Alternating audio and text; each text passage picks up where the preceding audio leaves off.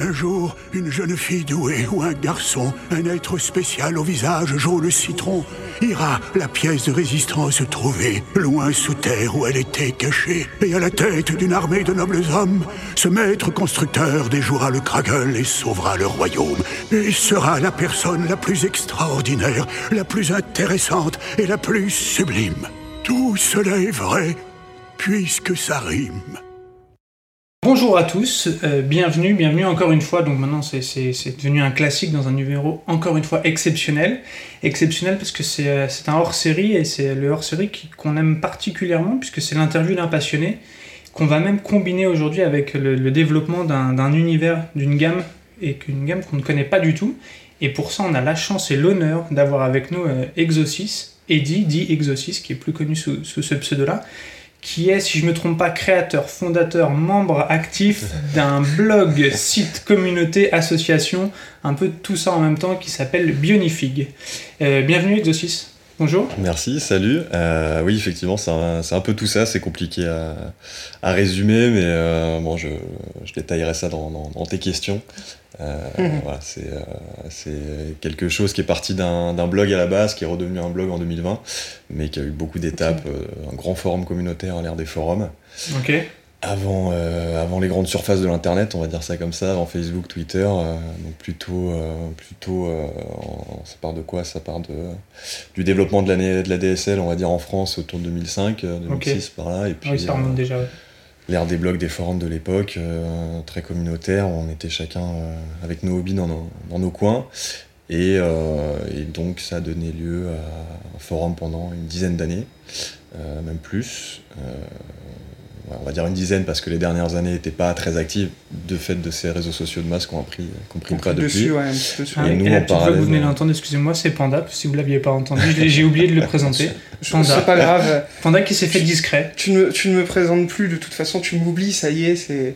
C'est le début de la fin, mes amis. Voilà, ça y est, ça y est, il est en train de me faire une crise, ça y est, voilà. oui, il va pas rester discret très longtemps, on est d'accord. si, si, si, si. Euh, enfin donc voilà, c'est parti de, tout ça. Et nous on a évolué même, euh, on y viendra tout à l'heure sur, sur, sur Benefix, mais euh, sur une partie associative pour justement quitter un peu les écrans quand ça s'y prêtait plus autant.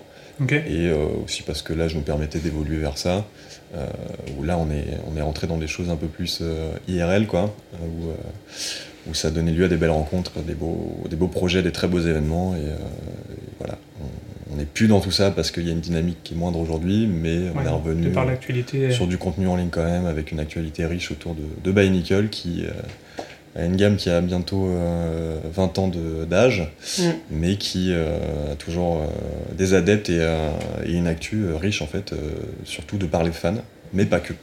On en parlera peut-être aussi tout à l'heure. Avant de rentrer dans le vif du sujet de, Bionicle, est-ce que toi tu peux nous, en dire un peu plus sur toi, sur ta rencontre avec les Lego, depuis combien de temps, d'où ça devient? Ouais, alors bah, donc moi je m'appelle Eddy, j'ai 27 ans, euh, je suis euh, pas forcément dans le... Euh, je vais, j'espère pas faire des cris d'orfraie à cause de ça, mais je suis pas dans le Lego de base, moi. Euh, je suis venu euh, euh, par Banical, en fait, plutôt qu'autre chose. alors, comme tout le monde, j'ai connu gamin les, les, Lego, les caisses de jouets, mes frères aînés, parce que j'étais le petit dernier. je me rappelle beaucoup des. mon frère faisait déjà des, des petits robots, d'ailleurs, en, en briques. Euh, de par 3, tu vois, enfin, ah euh, en système, ouais. En système, et, euh, c'était des petites armées qu'il aimait bien faire comme ça et, qu'il aimait bien marave à la fin. mais donc j'ai récupéré un peu tout ça, et en fait, moi, je suis venu au Lego, entre guillemets, par Banicle, parce que j'ai j'ai joué assez tardivement, dans le sens où bah, justement j'étais petit d'une fratrie et je récupérais beaucoup les jouets ouais, des, frangins qui m'avaient précédé. Et donc c'était pas forcément mes délires à moi, je, je m'étais euh, euh, approprié les choses, mais euh, c'était pas forcément mes jouets, et plutôt vers l'âge de de 9-10 ans, j'ai commencé à avoir mes propres passions, avec mes propres euh, volonté de collection et, euh, bah, on est arrivé dans l'époque où, où Nickel sortait à peu près. Où ça tombait pile poil quoi. et je me suis mis là-dedans et donc euh, ouais, à partir de 9-10 ans vraiment je me suis mis à chercher à avoir mes jouets, ma collection. à cet âge-là, quand tu vois le, design des, des sets, les, les robots qui, qui, sont sortis, je pense que quand tu es un petit garçon, que tu as cet âge-là, c'est des jouets que tu peux vraiment appréhender facilement. Donc, Ouais, ouais. Et puis le, le, le, design et le, dire, le car design que je voyais à l'époque était, était assez phénoménal quand t'es un gamin de. Je crois que je me rappelle, j'ai découvert à 8-9 ans, 8 ans chez un pote chez qui j'allais passer un mercredi après-midi après l'école. Euh, et puis j'ai vu sur ses étagères, euh, il s'appelait Robin, donc euh, je suis pas sûr qu'il nous écoute encore aujourd'hui. Il est resté moins mordu que moi. Bonjour Robin quand même.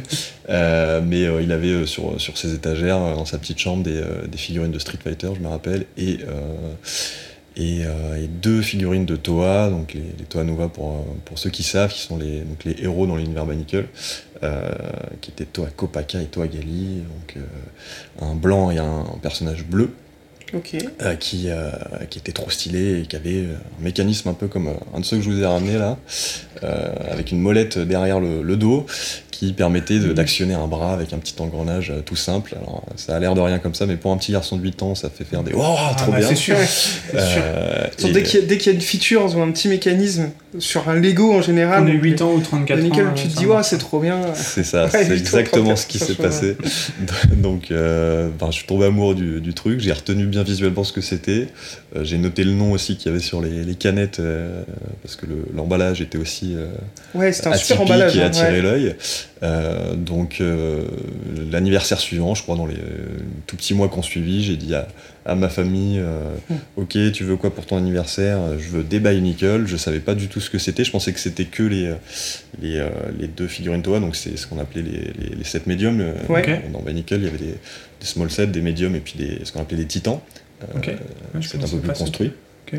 Euh, et euh, en gros, bah, c'était euh, ces personnages très robotiques, mais. qui sont pas des robots d'ailleurs, de ce que j'ai compris. Pas des hein. robots, ouais. Hein, ils ont une, une base. C'est un peu comme General Grievous, quoi. Ouais, voilà. Exactement, c'est un bon point de comparaison en fait. C'est euh, le premier truc que j'explique quand on me demande de détailler un peu le lore de Banicle pour, pour les profanes. Euh, il y a un très beau Grievous d'ailleurs qui me regarde. Qu'Alexis a fait tomber. Comme ça, on fait tomber un truc à chaque épisode, bah voilà.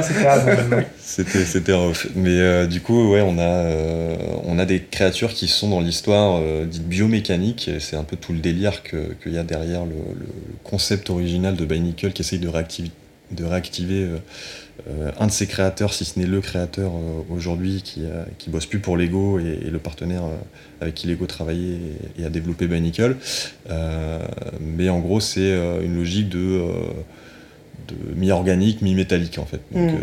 je prends souvent le, cette explication pour faire bien la différence avec des gens qui se disent oh, c'est quoi, c'est comme du Transformers ou quoi. Non, ouais, a beaucoup de gens qui pensent que c'est des robots. C'est pas des robots, c'est une forme de vie dite biomécanique dans, dans, le délire euh, qui est constituée de, de, de métal euh, et de, de, chair et d'organes en fait à l'intérieur. Mm. Avec différents degrés selon le, monde sur lequel on se trouve. Euh, mais pour pas trop rentrer dans le détail, mais c'est.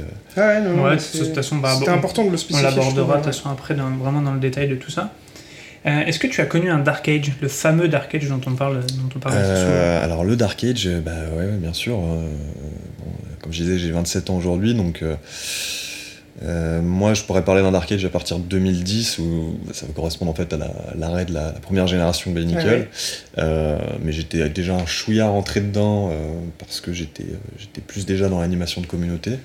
Et dans, dans, dans, tout le délire qui allait avec, en fait, de, de, de, créer des projets, de motiver les gens à plus tard partir en expo, ce genre de choses que à, à m'attarder sur, sur ma collection elle-même. Euh, mmh. Donc ça c'était déjà un peu tari. Mais euh, ouais, en fait, je suis pas vraiment à l'aise moi avec la notion de Dark Age pour moi parce que justement, euh, de par tout ça, ça a jamais vraiment été un Dark Age réel. Parce T'as jamais lâché complètement voilà. l'univers Bionicle Même si j'ai lâché quoi. un peu ma collection, euh, bah, là je vous ai ressorti quelques sets, ouais. mais euh, j'en ai pris 3-4 qui traînaient dans mon appart où, où, je suis redescendu à ma cave, mais euh, L'aspect communautaire te maintenait en fait me maintenait dans dedans, le... ouais. Ça dedans, quoi. plus mmh. transformé dans, dans, dans, la passion pour tout le délire communautaire qu'il y avait justement derrière. Okay. Mais ouais, parce qu'en soi, en... je pourrais dire que, que j'ai arrêté de collectionner à ce moment-là, mais euh, le Dark Age, euh, concrètement, c'était que bah, j'animais une communauté de fans en France. À l'époque, Bionifix, on était. c'était bionifix.com à l'époque, c'était le forum. On était sur un site qui était parfois classé premier, enfin souvent deuxième des forums de jouets francophones. Ok. tout, type de jouets confondus, quoi, avec les, les, forums de Barbie qui, sont, qui étaient très, très fréquentés à l'époque, ou des trucs comme ça. Enfin, il y avait, tout. Et, et ouais, il y a des, des, collections de poupées pour ceux que ça intéresse, ou qui avaient des, des gros sites communautaires à l'époque, je me rappelle. Non, mais c'est pas étonnant, hein, parce que bon, c'est un des jouets les plus vendus au monde. Bah ouais, tout, tout à non, fait. bien sûr, mais, ouais, on n'y pense pas. Hein. Mais des fois, on, voilà, un site Lego qui les a grillés de temps en temps, Bionifix était, était devant selon, selon les, les périodes sur les, les, annuaires de forum, euh, parce qu'on avait une, grosse dynamique. Nous, on était à, je sais plus, on, on, était à 7000 messages postés par mois sur un forum pour enfants, avec euh, ouais. Euh, des centaines de membres actifs. On est monté jusqu'à 2500 membres pour en une dizaine d'années 300 000 messages postés. Quoi. Ah oui, ok, donc Même si c'est assez tari d'année en année. Euh, ouais, ça faisait un vrai boulot d'animation de communauté déjà. Ouais. Euh, donc, euh, donc voilà, donc tout ça pour dire qu'au niveau Dark Age, bah, ouais, même quand je pouvais prétendre être dans le Dark Age, en réalité, bah. J'animais une communauté, euh, j'organisais euh, des concours euh, euh, sur euh, avec, euh, avec la marque, euh, avec euh, Lego France ou même le siège au Danemark plus tard, euh, dans des concours internationaux. J'emmenais des gens euh, euh, euh, Donc, t'en je créais des, moins, des mais- conventions, euh, entre guillemets, des petites conventions de, de fans de By Nickel en France euh, au sein d'événements un peu plus grands qui pouvaient nous accueillir, comme, comme fans de briques à Bordeaux, Ouais. ou des, des choses comme ça. Euh, donc euh, voilà, je sais pas vraiment si on peut parler de, de Dark Age dans ce contexte. Ouais, non, ok, clairement. Et donc, tu, donc, tu collectionnes quasiment que des. Enfin, tu collectionnais, collectionnes toujours, peu importe, mais euh, des, que des sets Lego Bionicle, pas, tu n'as quasiment pas ou? Alors bah je suis euh, de base oui je suis vraiment euh, sur, sur du Nickel à fond. Euh, je les collectionne plus tellement d'ailleurs il m'en manque, il faudrait que, que je comble les trous un de ces quatre, je vais m'y mettre. Euh, je suis plus aujourd'hui même sur Nickel sur de la collection de produits dérivés. D'accord, ok. Voilà, c'est c'est le fanboy qui, euh, qui sort de, de son Dark Age par rapport à, à la consommation en tout cas des, des- des produits existants. Tu nous en as ramené pas mal, d'ailleurs, on montrera quelques photos. Ouais, alors c'est vraiment un échantillon, hein, j'en ai ramené effectivement euh, là, deux, trois, mais euh, euh, il y, a une- il y a quasiment autant de produits dérivés que de figurines by Nickel. Donc sur, sur, sur by Nickel, ouais, je, je collectionne toujours, mais voilà, sur cette partie plutôt. Et en termes d'autres gammes Lego, euh, j'ai jamais été collectionneur, mais de temps en temps m'acheter un petit Lego Star Wars, un truc comme ça, ça a été aussi euh, euh, mon délire parce que je suis un gros fanboy de Star Wars aussi à l'origine, comme beaucoup. Euh. Enfin, tout ce qui est tout ce qui précède la, la postologie, par contre, je tiens à le préciser. je suis pas un gros fan de, de- de cette fanfiction. Euh, mais euh, ça y est, je vais être clivant tout de suite. Euh, mais euh, en gros, euh, non, des, des sets architecture, ouais, aussi. Euh, Ok. euh, Ouais. Qui m'ont bien fait délirer. J'en ai pas mal qui décorent mon, mon appart aujourd'hui. Euh, j'ai quoi? J'ai euh, set sur Shanghai. Euh, D'ailleurs, c'est assez drôle parce qu'avec ma, ma compagne, on se l'était offert. Euh, en simultané sans, sans le savoir comme deux idiots. Ah, c'est marrant. parce qu'elle passait Suite à un voyage ou une visite bah, elle, euh, passait un- elle a passé euh, quasiment un an à Shanghai pour, euh, pour euh, activité professionnelle là-bas. Et, euh, et puis en se retrouvant là-bas pour les fêtes, euh, où j'avais pu faire le, le voyage, euh, on avait eu un peu la même idée rigolote euh, sans se le dire et on s'est retrouvés comme, euh, comme Bah, deux idiots euh, au pied du sapin euh, avec le même set euh, architecture offert. Ouais, c'est un beau puis, clin d'œil. euh, ouais, ouais, c'était c'était sympa. Et puis moi j'ai le- l'Arc de Triomphe aussi. Ok. Euh, Ah, qui commence à et être, la Fontaine de Trévis. Oh, Fontaine de Trévis, Très set, euh, très, très recherché, très cher. Ah ouais Mm. Non, j'ai bien fait. Ouais, Je savais ouais, pas. très dur. J'ai- Les architectures, une fois qu'ils sont, qu'ils sont arrêtés d'être produits, se- ça devient assez cher, à- c'est dur à trouver après. Ouais. Mm. Bah, à l'époque, j'avais pas fait le calcul, je pense, parce que bon, je connaissais pas euh, bah, euh, des sites comme notre ami de Brick Invest. Là, j'ai écouté Ouais. euh, le podcast que vous avez fait avec, euh, avec lui. Euh, et puis d'ailleurs, non, je pouvais pas avoir cette réflexion parce que c'était euh, c'est des potes de, donc de l'assaut Bionifix qu'on a créé plus tard. Qui, euh, qui m'ont offert mon premier euh, cette architecture avec celui-là avec euh, le- la fontaine de Trévis. Ok. Euh, Cool, voilà, il bah, m'avait fait un petit cadeau, cadeau. improvisé, je sais plus pour quelle raison, peut-être pour me remercier d'avoir organisé telle ou telle convention. Ouais, c'était à Bordeaux, je crois. Il m'avait- Il m'avait filé ça, et puis je tombé un peu amoureux de, de ce genre de set, et j'ai trouvé ça trop bien. Je me suis dit, bah, je vais en acheter quelques, quelques-uns. Ouais. D'ailleurs, j'en profite pour faire un peu d'autopromo. S'il y en a que ça intéresse, on avait fait un épisode sur, euh, sur la gamme architecture avec euh, l'origine, d'où ça venait. et quelques, quelques liens historiques dessus. Donc n'hésitez pas à aller parcourir notre bibliothèque de podcast. Ce que je te propose, c'est qu'on enchaîne sur l'histoire de Bionicle, d'où vient, d'où ça vient, qu'est-ce que c'est, parce qu'en fait c'est un vrai phénomène pour lequel, enfin, sur lequel nous on est passé à, côté, globalement, que ce soit Panda ou moi, c'est tombé pile donc pendant notre Dark Age. Et donc au final on connaît très très peu et, euh, et de ce qu'on a pu lire rapidement, c'est ultra étendu, ultra impressionnant. Et donc si tu pouvais nous en dire un peu plus pour les gens qui, euh, qui sont un peu dans notre cas, qui connaissent pas du tout ce, ce phénomène. Ouais, alors bon, c'est la, la question téméraire. Euh, quand on pose la question du Lord de Bionicle à, un fan, il faut en général avoir deux bonnes heures devant soi. non, je rigole, c'est je vois les yeux de panda qui brillent là. Ouais, moi, ça va, deux heures. J'ai toute ma journée.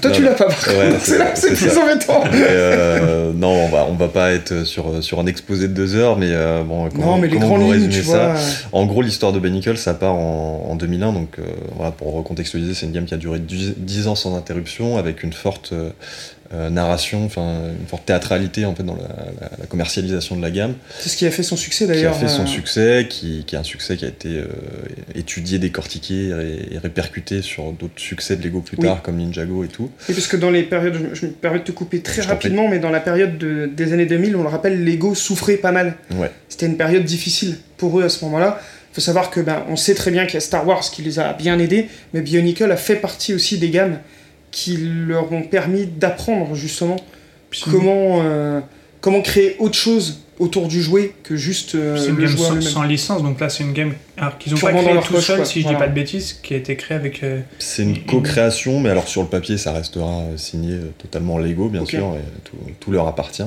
Mais effectivement c'est une co-création à la base entre la société Advance Copenhagen c'est une, une, agence de créa en fait à Copenhague qui s'occupait déjà auparavant en fait des pubs euh, pour Lego. pour Lego. D'accord. Euh, les, petites mises en scène, les petites animations que vous voyez déjà dans les pubs à l'époque, et puis je crois que c'est toujours leur partenaire privilégié encore aujourd'hui, il me semble, euh, qui les accompagne vraiment depuis des années. ça c'est un truc que je trouve bien, en parenthèse pour pour la partie euh, marketing chez Lego, c'est qu'ils ont quand même euh, voilà, travaillé quand même avec du local chez eux, euh, avec bah, les agences à Copenhague. Et, et donc bah, chez Advance, cette, cette, société, il y a quelqu'un qui leur a présenté un concept quand Lego souhaitait créer une gamme en propre, au moment où Lego vivait vraiment sur, sur bah, les rentes de Lego Star Wars, et ne vivait même que sur ça, parce que c'était vraiment le, la, la, sombre période de Lego, début des années 2000 fin 90, début 2000, où euh, ils, ont, ils ont frôlé la faillite même en, autour de 2004.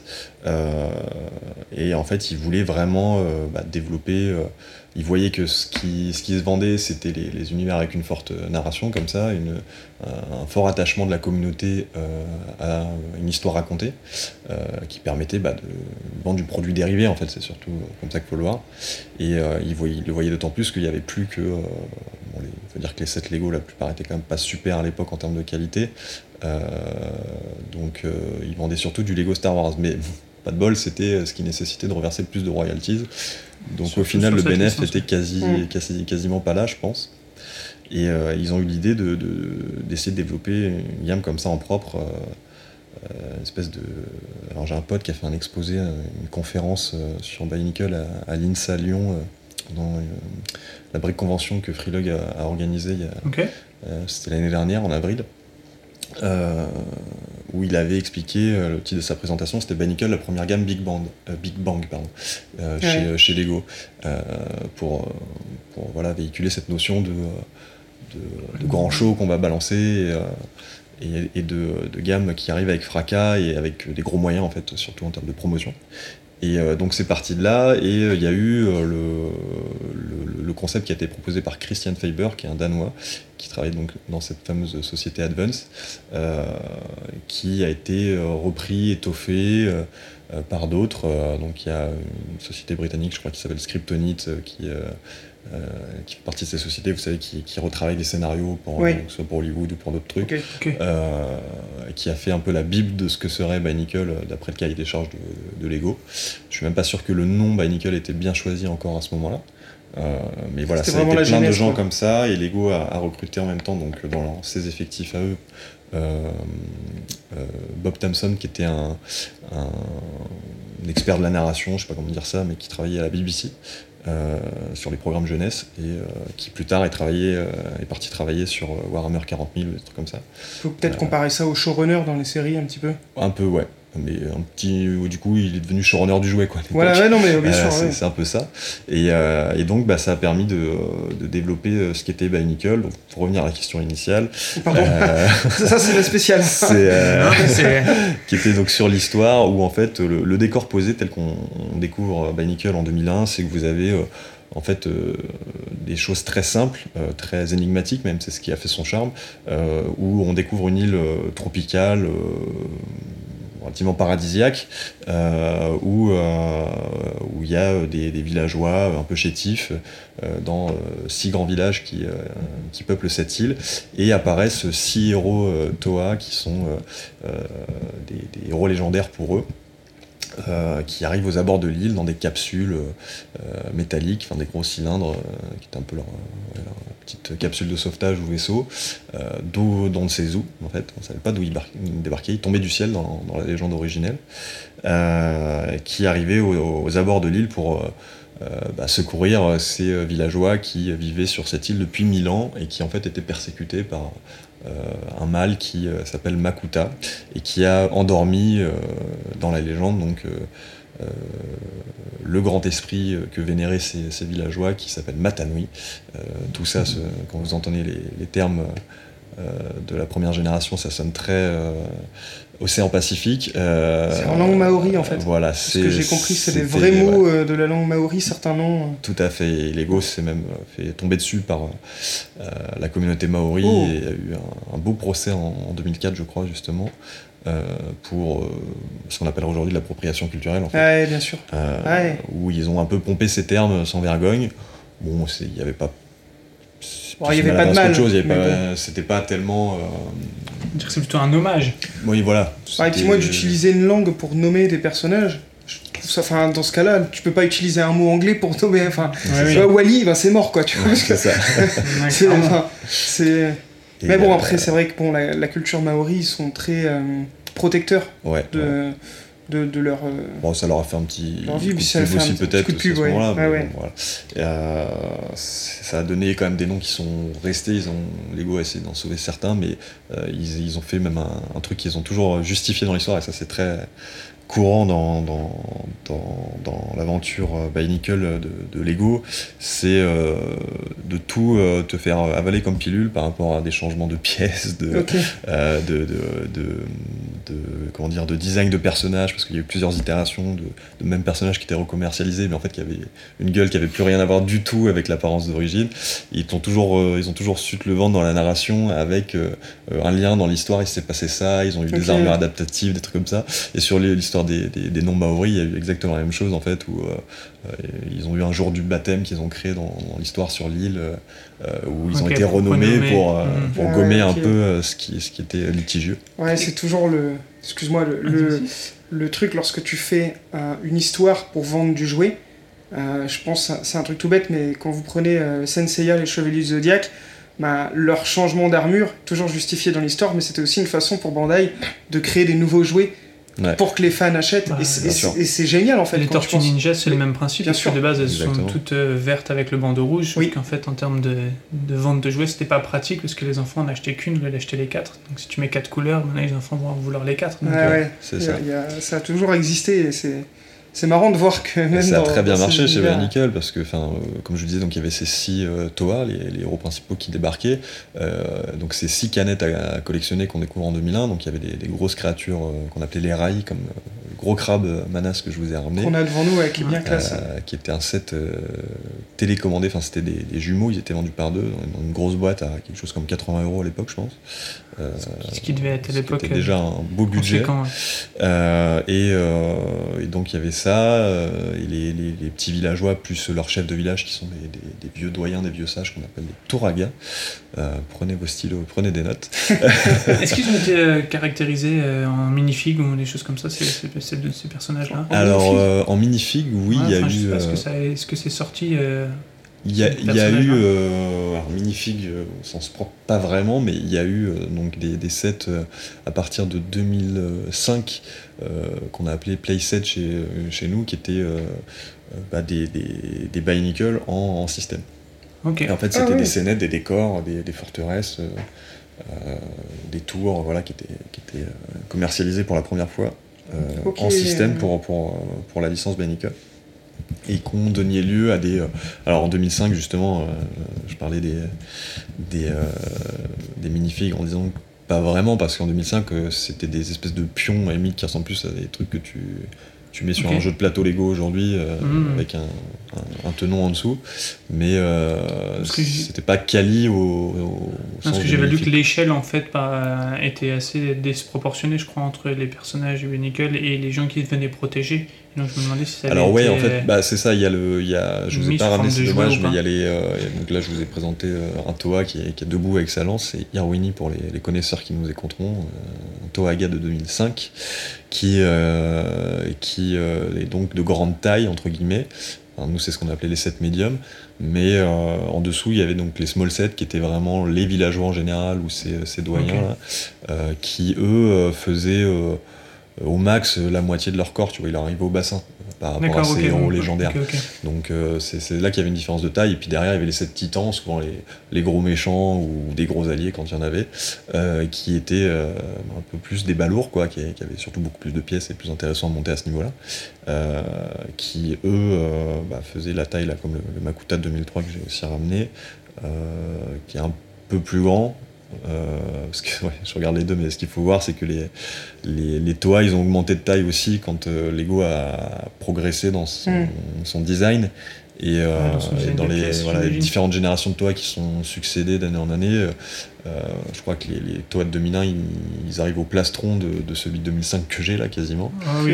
Et, euh, et après, c'est ce qui fait que bon, bah, quand, euh, au baptême. dans l'histoire, ils étaient censés pouvoir se rencontrer et tout, mais euh, c'est vrai quand tu jouais avec, des fois, bon, t'étais, euh, tu t'en foutais parce que t'étais gosse, mais bon, des fois tu te disais, euh, Ah, c'est con, euh, toy, en fait, il fait pas la même taille que son voisin, alors qu'ils étaient censés faire la même taille. Bon, mais euh, du coup, c'est, c'est- ça explique notamment ces, ces différences de taille. Et puis après, t'as eu carrément des sets euh, qui revenaient un peu du gros Lego technique, qui était Ouais. l'identité d'origine de Bionicle. Euh, en 2008 où ils ont fait euh, l'Axalara T9 qui est un, alors, j'ai pas pu le transporter pour le ramener celui-là mais c'est une espèce de, de gros vaisseau euh, enfin de gros speeder en fait euh, sur lequel est Ah, un trop Toa donc qui est de cette taille qui est imagine sur une machine longue comme ça avec son siège là Ah oui. Euh, Ok, bah Panda nous trouve des photos, on, on les partagera à ce moment-là. voilà. Ouais, j'ai j'ai- Euh. j'ai vu un, un, un aperçu parce que je l'a- je l'avais mal écrit. Et, C'est euh, avec un X. ouais Axalara euh, T9 il l'avait appelé et ça avait été euh, quelque part un must-have parce qu'il était relativement peu cher pour, euh, pour un set Ouais, de ce est- nombre de il est- pièces il est vraiment balèze. ouais. Il était balèze, il avait des mécanismes sympas qui ouvraient des canons sur les côtés et tout, euh, euh, assez chouette. Et en fait, il coûtait. euh, donc, c'était l'avantage, en fait, hein, pour revenir à notre, notre histoire du début, euh, pour Lego d'avoir un- une licence en propre qui, qui nécessitait pas de royalties à reverser et donc qui nécessitait pas un coût de, de vente sur les étagères euh, hmm. trop élevé. Et c'était vendu 70 euros pour un set qui a été. euh, euh, qui faisait entre 600 et 700 pièces euh, Mhm. de Lego Technique principalement et de Bionicle et qui euh. Oui, ok, c'est. euh, C'est vraiment un gros, c'est vraiment un gros- gros set. ouais. qui, euh, qui était le c'est le plus gros set Bionicle en fait qui est sorti et ça Il est ça a chouette, hein pas loupé parce que ça a été euh, élu le Grand Prix du jouet 2008 donc C'est un set que tu possèdes que je possède ouais, évidemment je celui-là je l'ai- pas loupé Quelle question surtout au prix où il se vend aujourd'hui euh, en général ouais, euh, ah ouais, faut, c'est- vaut mieux les posséder imagine. c'est là Ouais.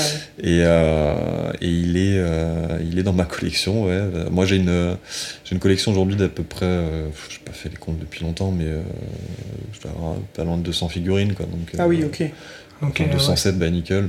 J'ai renoté un Tu peu sais près combien- 389 sets Au total qui au total. existe Ce Ok. qui est référencé sur Brickset. 389 Ouais, sets, euh, après, Nickel. attention, Alors, hein. il y a les produits dérivés aussi. hein, Ouais, je pense. C'est ce que j'allais Ouais. dire. Il y a, il y, a, puis il y a tous les petits sachets où il n'y a pas grand chose dedans. Enfin, Ouais.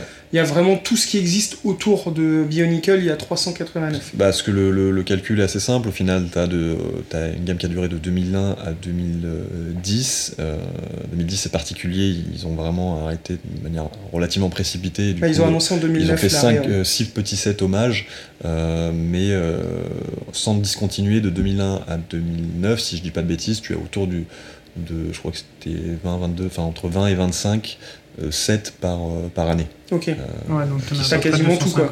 En 7 pur. en 7 pur, alors les dernières années justement j'étais bah, dans ce pseudo d'arcade où j'étais plus porté sur la gestion de la communauté et tout. Donc j'oublie un peu de boucher les trous des fois et j'ai pas encore fini, mais ouais, j'ai à peu près tout jusqu'à 2007. Quoi. Ok, ouais. 2007 et à 2010, j'ai j'ai au moins la moitié par année. Quoi. Ouais, pas mal. Et euh, depuis tout à l'heure, on parle de, du fait que ce soit comment euh, imposé en fait par l'histoire, par l'histoire avec les baptêmes et ainsi de suite. Et en fait, l'histoire, elle vient d'où de base? Par quel euh, par quel média ou quel médium? Je sais pas trop comment on dit. Elle vient, elle vient d'une histoire d'un dessin animé, comme on peut voir pour Ninjago ou Monkey Kid, ou est-ce qu'elle vient de comics, ou est-ce qu'elle vient de du packaging Lego il y a écrit l'histoire derrière. si tu peux m'éclairer sur comment et, euh, et, et, justifier toute cette histoire, justement. Comment elle est créée? Alors, bah, justement, l'histoire, euh, c'est vrai que suis pas allé au bout de mon raisonnement tout à l'heure, parce que, comme je vous dis, je pars vite en, non, non, mais c'est sur, sur, le sujet, mais euh, pour, pour se remettre dans, dans le contexte, bah, l'histoire de 2001 dont je vous parlais, on découvre juste ces héros-là. elle est vendue qu'à travers les médias officiels, donc principalement, c'est là où, où, Lego a été très fort et a été pionnier, en fait. on a du mal à se représenter ça aujourd'hui, mais avec notamment bynickel.com et une forte théâtralisation pour revenir sur les contenus en ligne. Et c'était, c'était pionnier à l'époque parce que, comme je vous dis, moi je me rappelle, on a fait décoller la communauté francophone. Où, moi j'ai créé ça, j'avais 12-13 ans, hein, le, le ce qui est devenu Bionifix à l'origine, avec mon blog. Je me rappelle, c'était vraiment, on venait d'avoir on venait de passer à la DSL euh, chez mon père et je sais que tout le monde n'avait pas un, PC euh, dans son foyer, tu vois. Ah bah oui, donc là, on est autour de 2004, 2005. Hein. Et, euh, et, donc, nous, en France, il y a eu un décalage, je crois, à l'époque. je sais pas, je dis ça. Je parle sous le regard de mes aînés, hein, mais on devait être fin, quelque chose comme ça. Et je crois que les, pouvoirs publics avaient pris un peu du retard dans le développement du haut débit en France. Et ça a expliqué aussi, justement, le genre de décalage que nous, on a eu dans, le, par exemple, la communauté francophone versus par exemple la communauté anglophone, où eux, depuis 2000, 2001, fin des, 80, fin des années 90, ils avaient le débit un peu partout aux États-Unis. Là où nous, on était en 56K. Hein. Voilà, avec les petits modems qui faisaient des bip. une, une, image de 1 méga, elle mettait 10 minutes à s'afficher, je sais pas si vous vous rendez compte. Et puis elle coupait la ligne téléphonique surtout. C'est ça. Oui, en plus, ça. on pouvait pas téléphoner pendant qu'on était sur Internet. Et ça coûtait très très cher. Ouais, je me rappelle de ma mère qui me disait euh, décroche Internet, faut que je téléphone. Ou ouais, je somme pas tout, après je peux plus euh, téléphoner. C'est là qu'on se voit qu'on est, qu'on est vieux en fait. Ouais, c'est là qu'on prend une petite claque. Mais euh, donc, tout ça pour dire que le, site Banical a été le premier média, en fait, euh, euh, qui a permis de véhiculer l'histoire. Et d'ailleurs, c'était c'était bandé sur toutes les, sur tous, les, tous les sets, tous les packaging, les, les, fameuses canettes. tu avais des codes à choper que tu allais inscrire dans un espace euh, une espèce de fan club sur, sur bennickel.com et tu avais accès à des contenus euh, mm. exclusifs en fait où justement ça te révélait des bribes d'histoire. Et c'est comme ça que l'histoire a commencé à s'étoffer, mais très vite en fait c'est devenu une, une, franchise en tant que telle et dès la première année ils ont, ils ont bien préparé et joué leur coup de ce côté-là, euh, Lego, parce que tout de suite il y a eu donc le partenariat les bandes dessinées chez, chez DC Comics avec Carlos Dianda qui est qui est aussi un, dessinateur très connu euh, dans, dans, le milieu. Je crois qu'il, bah, surtout sur euh, les derniers que j'ai lus de lui, c'était du Star Wars, mais il a fait du, du, DC, du Marvel, en veux-tu en voilà. Et, euh, D'ailleurs, on peut faire une petite parenthèse, tu as réussi à interviewer l'un des dessinateurs de... Ouais, ouais, ouais, actu assez chaude. D'ailleurs, allez voir si vous êtes fan de comics et que Nickel vous parle un tant soit peu, ou même sans ça. Donc, on a interviewé Popman, qui est euh, aussi une référence dans, les comics aujourd'hui, qui dessine depuis une bonne quinzaine d'années, je pense, qui a euh, travaillé notamment sur The Flash, Batgirl, euh, il a dû faire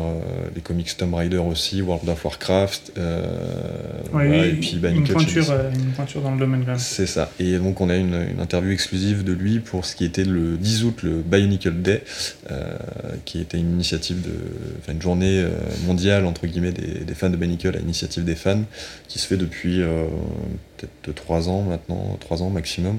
On peut comparer au Maze of Force, tu me disais un peu Oui, dans, l'idée, moi je, fais la comparaison pour comprendre, mais ça n'a rien à voir en termes d'échelle évidemment. c'est beaucoup plus confidentiel. Bien sûr, mais euh, mais c'est parti un peu du même esprit. Le concept est le même, quoi. Voilà, c'est ça. Et donc c'est des, des, des fans. C'est lié à ce que ça fabrique comme chiffres et de, comme lettres pour le, le Bionicle, c'est ça Ouais, c'est ça, ça s'écrit. Il y, a un jeu de mots typographiques en fait sur Bionicle, donc, où le BIO le début du mot, c'est 8-10 euh, pour, euh, pour mmh, représenter ce B et ce IO derrière, mais pour le 10 août, en, donc inversé en, anglais. Euh, et donc ça, ça, a donné donc, cette journée où il y a eu pas mal d'annonces, donc j'envoie à bionifix.fr pour ceux que ça intéresse, on a fait un article où on, récapitule un peu tout ce qui s'est tout ce qui s'est dit d'intéressant, tout ce qui a été annoncé. En fait, c'est parti d'une initiative des, des, fans anglophones qui ont plusieurs communautés qui sont agglomérées autour de ce projet euh, de, journée et euh, qui ont entraîné quelques autres communautés dans, linguistiques euh, comme, nous. enfin, on s'est un peu invité, à vrai dire, on a toujours fait ça avec notre communauté, parce que c'est un peu l'objet de sa création, c'était d'avoir un support pour les fans qui permettent aussi de partager sa passion entre francophones et de ne pas juste dépendre de ce que font bah, nos, confrères qui parlent anglais ou, autre, et, euh, de, se faire connaître ensuite avec ce que nous aussi on avait à proposer. Et donc là, on a balancé donc, cette fameuse interview de, Popman qui est très chouette, où il répond sur bah, sa contribution en 2009 et 2010 euh, sur les séries euh, Glatorian et Binicle Journey's End en, comics parus chez DC, qui sont voilà les enfin pour moi parmi les préférés parce qu'il conclut la saga Banicle en 2009-2010, euh, qui a été un peu accéléré par Lego, euh, mais qui a été conclu quand même avec brio, notamment à travers ses comics. Ok, bon, c'est une belle, une belle prise que vous avez réussi à. Bah ouais, ouais, c'est... après, c'est fait très simplement. J'ai contacté Popman sur, sur Facebook, tout simplement. le, mec est très accessible. voilà, c'est des choses que j'aurais aimé avoir plus le temps de faire à une époque. J'aurais pu faire ça plus tôt, en fait, mais Bon là c'était un peu l'occasion. En fait, euh, ce qui m'a mis la puce à l'oreille, c'est qu'il a créé une chaîne YouTube il y a pas longtemps où il a fait sa première vidéo qui était en rapport avec Ben Nickel. Euh, donc sympa, le mec qui, qui faisait un clin d'œil à sa contribution 10 ans après, ça fait déjà 10 ans. Mais euh, du coup ça m'a donné envie de le contacter pour, lui proposer ce, genre de, format. Et tu parles pas mal de la communauté. Quel rôle elle a joué, elle joue, elle a joué dans, dans, dans le développement de la gamme Bionicle? Tu, Comment ça s'est articulé, tu penses, euh, tout ça Alors, bah, c'est articulé euh, de manière très euh, impliquée, en fait, parce que les fans ont, apporté, c'est l'objet de débat que j'ai avec d'autres de mes camarades fanboys aujourd'hui, c'est que tout ce qu'on considère canon sur, sur l'univers Banicle bah, implique pas mal de choses qui ont été des ajouts de fans, alors pas au sens fanfiction, mais dans le sens où euh, Lego organisait beaucoup de concours euh, pour impliquer les fans, euh, et notamment l'auteur des. pour boucler avec la question des médias, hein, justement, l'auteur des, comics et des romans qui ont, été produits pour, justement raconter l'histoire de Manicle, lui, il était membre impliqué des forums anglophones. C'est Greg Farstein Ouais, Greg Farstein, tout à fait. Et il, il a même eu le droit de poursuivre l'histoire après la fin de la gamme. Ouais, jusqu'en 2011 pendant deux ans. Panda a bossé. Euh, ah, Panda est studieux. Il est ah discret, mais il est studieux. non, non, mais j'ai trouvé ça fou qu'une marque comme Lego, donc ils arrêtent une gamme, donc ça veut dire pour eux, bah, commercialement, c'est fini, quoi. Ils ont aucun intérêt à, à, Enfin, ils ont aucun intérêt. Si, il y a toujours des intérêts, mais vous voyez ce que je veux dire, c'est quand la gamme elle est finie, euh, ils passent à autre chose, quoi. Mm. Et il y a le gars qui est auteur du truc depuis bah, 10 ans, du coup, et il leur dit, bah vas-y, continue si tu veux. Euh, bah, donne une fin pour les fans, euh, vas-y quoi. Je trouve ça, génial comme. Euh, bah, c'est ça qui était, qui était fou euh, dans l'idée. Alors après, il y, a, il y a la photo et il y a, il y a la réalité. parce que le, fameux, le fameux Greg, on l'appelle par son, son, prénom dans la commu, on aime bien. C'était Greg F, son pseudo, il y a une époque, on l'appelait. Enfin, Greg Farstey, il est. Ouais, c'est en fait je suis obligé de reboucler un peu avec ces, notions de, d'histoire qu'on a survolées, mais mm. euh, en gros, l'histoire, elle est partie surtout des médias comme Banicup.com qui commençaient à développer. Un petit peu les comics, euh, où lui, il est arrivé en tant que, que, scénariste des comics Mhm. dès 2001. Ok. Mais c'est pas lui qui a écrit par exemple les premiers romans. Ouais, d'accord. Il y a eu, donc, euh, quand on parle de romans, c'est des romans jeunesse, hein, on, est, on est proche plutôt même de la novella euh, en termes de, de- de format. C'est, euh, c'est, euh, sur du 120 pages. Ouais, euh, j'allais dire novella pour préciser, pour ceux qui savent pas, c'est très court en fait. voilà, c'est, du pas- roman court. C'est pas un roman, de- c'est pas un Stephen King, tu vois. C'est ça. Des Enfin, bien qu'il en ait fait d'ailleurs aussi des novellas lui aussi, mais bon. Ouais, ouais, donc c'était fait pour être accessible bah, aux consommateurs de, de l'époque, hein, les gamins de Puis aux jeunes, 8 9 ans ouais. comme moi, ou 11-12 ans après, qui s'intéressent un peu à la lecture. Euh, mais ce qui est bien, c'est que c'est c'est une gamme qui a, qui a existé sans discontinuer pendant 10 ans, donc euh, l'univers derrière a fait de même et a évolué avec l'âge de ses lecteurs. Hmm. Et, euh, et sur l'histoire des, euh, des, des romans, et ben on, a, on a a priori des, des romans courts de 120 pages maxi, et encore des formats d'édition plutôt jeunesse, donc euh, des pages relativement Mm. courtes. Quoi. Euh, mais au final, on a une œuvre littéraire euh, faite par cet auteur Greg Farstey, et puis en fait la personne qui, euh, qui l'a précédé sur juste les 3-4 premiers, euh, les pre- 3-4 premiers tomes, euh, qui était en fait quelqu'un dépêché par euh, l'éditeur qui a surfé sur la franchise, donc qui était Scholastic, euh, éditeur canadien pour la jeunesse, euh, qui fait toujours les, les- les- les livres Lego d'ailleurs, je crois. Il y a des romans Ninjago Ouais. qui sont ok. parus chez le même éditeur. Euh, d'ailleurs, Greg Farstey est un employé de Lego, il a, il a devant arrêter de bosser sur Banical, il a fini par euh, bosser sur euh, les romans Ninjago. Ah oui, ok. Donc, je savais pas ça, ouais. donc voilà, il- lui il est employé là-bas et en fait euh, ce fameux Greg Farstey, euh, il n'est pas euh, seulement euh, sur du Eagle de base parce qu'il euh, il était rédacteur en chef de, du Lego Club Magazine. Ok. Donc et en fait c'est comme ça que dans le Lego Club Magazine, parce que les comics édités par DC, Eagle, étaient joints dans le dans le sachet en fait euh, Mm. euh, du magazine. Ah, ils étaient bons commercialement, avec, ils euh, avaient tout compris. les- hein, le. Lego Club Ouais. Magazine, euh, euh, donc c'était envoyé. En fait, c'est ce qui a fait de, des, des- Ça va choquer quand je, je veux dire ça pour certains, mais ça a fait de Banicle pendant euh, son apogée euh, les comics les plus euh, tirés au monde euh, Oh. à l'époque où le Lego Club Magazine était euh, distribué à euh, plus de 2 millions de personnes. Oui, donc, chaque forcément. mois. Bah oui, ouais, ouais, Donc, ouais. Forcément, t'as 2 millions de comics qui partent avec. C'est euh, ça. Non, mais c'est fou quand ils pensent. Parce que je, je pense qu'il y a beaucoup de fans de comics qui savent pas ça, tu vois. pas. Alors après, bon, ça restait des comics attachés à Bien un sûr. catalogue de jouets, plus ou moins, mais, euh, mais c'était vraiment édité par DC, avec, euh, donc c'était, euh, moi je l'ai découvert avec l'interview de Popman qu'on a fait justement, où c'est vraiment euh, les équipes de DC euh, qui, euh, qui allaient chercher des dessinateurs talentueux euh, de renom et qui pilotaient le projet avec, euh, avec Lego, euh, à partir de leur cahier des charges, quoi. Et avec justement l'auteur des, euh, des, des récits Benicle qui était Greg Farstey. Et, euh, et donc bah, sur l'histoire, elle a évolué grâce à lui en fait. C'est c'est devenu un peu son bébé, même si c'est pas un des pères fondateurs tout à fait.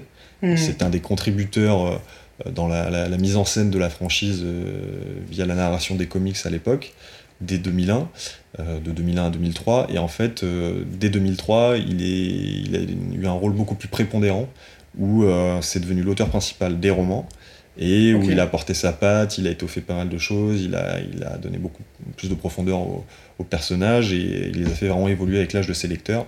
Et on est, on est sur euh, un contenu qui, euh, aujourd'hui, euh, bah, a des adeptes encore comme nous parce que euh, il y a un lore incroyable à défendre qui qu'il a beaucoup développé en fait à travers ses, ses contenus. Et ce- cet auteur, pour, euh, pour revenir à ta question, bah, lui, il impliquait beaucoup les fans en, en faisant organiser des concours sur les forums en ligne. Donc c'était essentiellement les forums anglophones, euh, hélas à l'époque, euh, où tu pouvais présenter ta création, ton mock, pour qu'elle soit canonisée dans l'univers. Je me l'étais noté, j'allais Voilà. te poser la question parce que j'ai vu ça, c'est vrai. Donc en fait, il y avait déjà une lié à sorte de Lego à. Euh, sur, sur du Bionicle, quoi. C'est fou ça. C'est même précurseur effectivement du, du Lego IDs. Alors c'était pas un truc aussi sophistiqué Non, avec des bien sûr. de vote, on- n'était pas à la même époque hein, qu'aujourd'hui. hein. Mais euh, en gros, tu, tu avais donc des, des, des, des mocks qui ont été intégrés comme ça, euh, leur apparence officielle à l'histoire. Mhm. Et surtout, ça a permis de créer un personnage où ils ont fait ça pour une faction dans, dans, dans l'univers Manicle qui est assez importante, qui est une, une organisation de renégats criminels qui s'appelle les Chasseurs de l'Ombre, où c'est des mercenaires, enfin des, des, euh, enfin, tantôt ils se vendent euh, comme, euh, comme faction de mercenaires, tantôt euh, individuellement comme chasseurs de primes et euh, qui, qui eux, bah, l'essentiel de leurs personnages, je crois, il y a peut-être une trentaine ou quarantaine qui ont été créés, Ah ouais. qui n'ont pas été commercialisés du tout en jouet. mais qui aurait fait l'objet d'un bah, livre encyclopédique signé Greg Farchley, le fameux auteur, où en fait il a fait un livre encyclopédique sur cette trentaine, quarantaine de personnages tous issus de concours de canonisation. C'est fou. Et en fait, ils ont eu des vrais rôles, après, même dans ses romans à lui plus tard. Et euh... marrant, ça me fait penser, c'est les Mandaloriens de Bionicle, un peu, tu vois. Bah ouais, il y, a, y, a, y, a, un peu, y a un peu dans, dans, l'idée du truc. Il y a un peu de ça.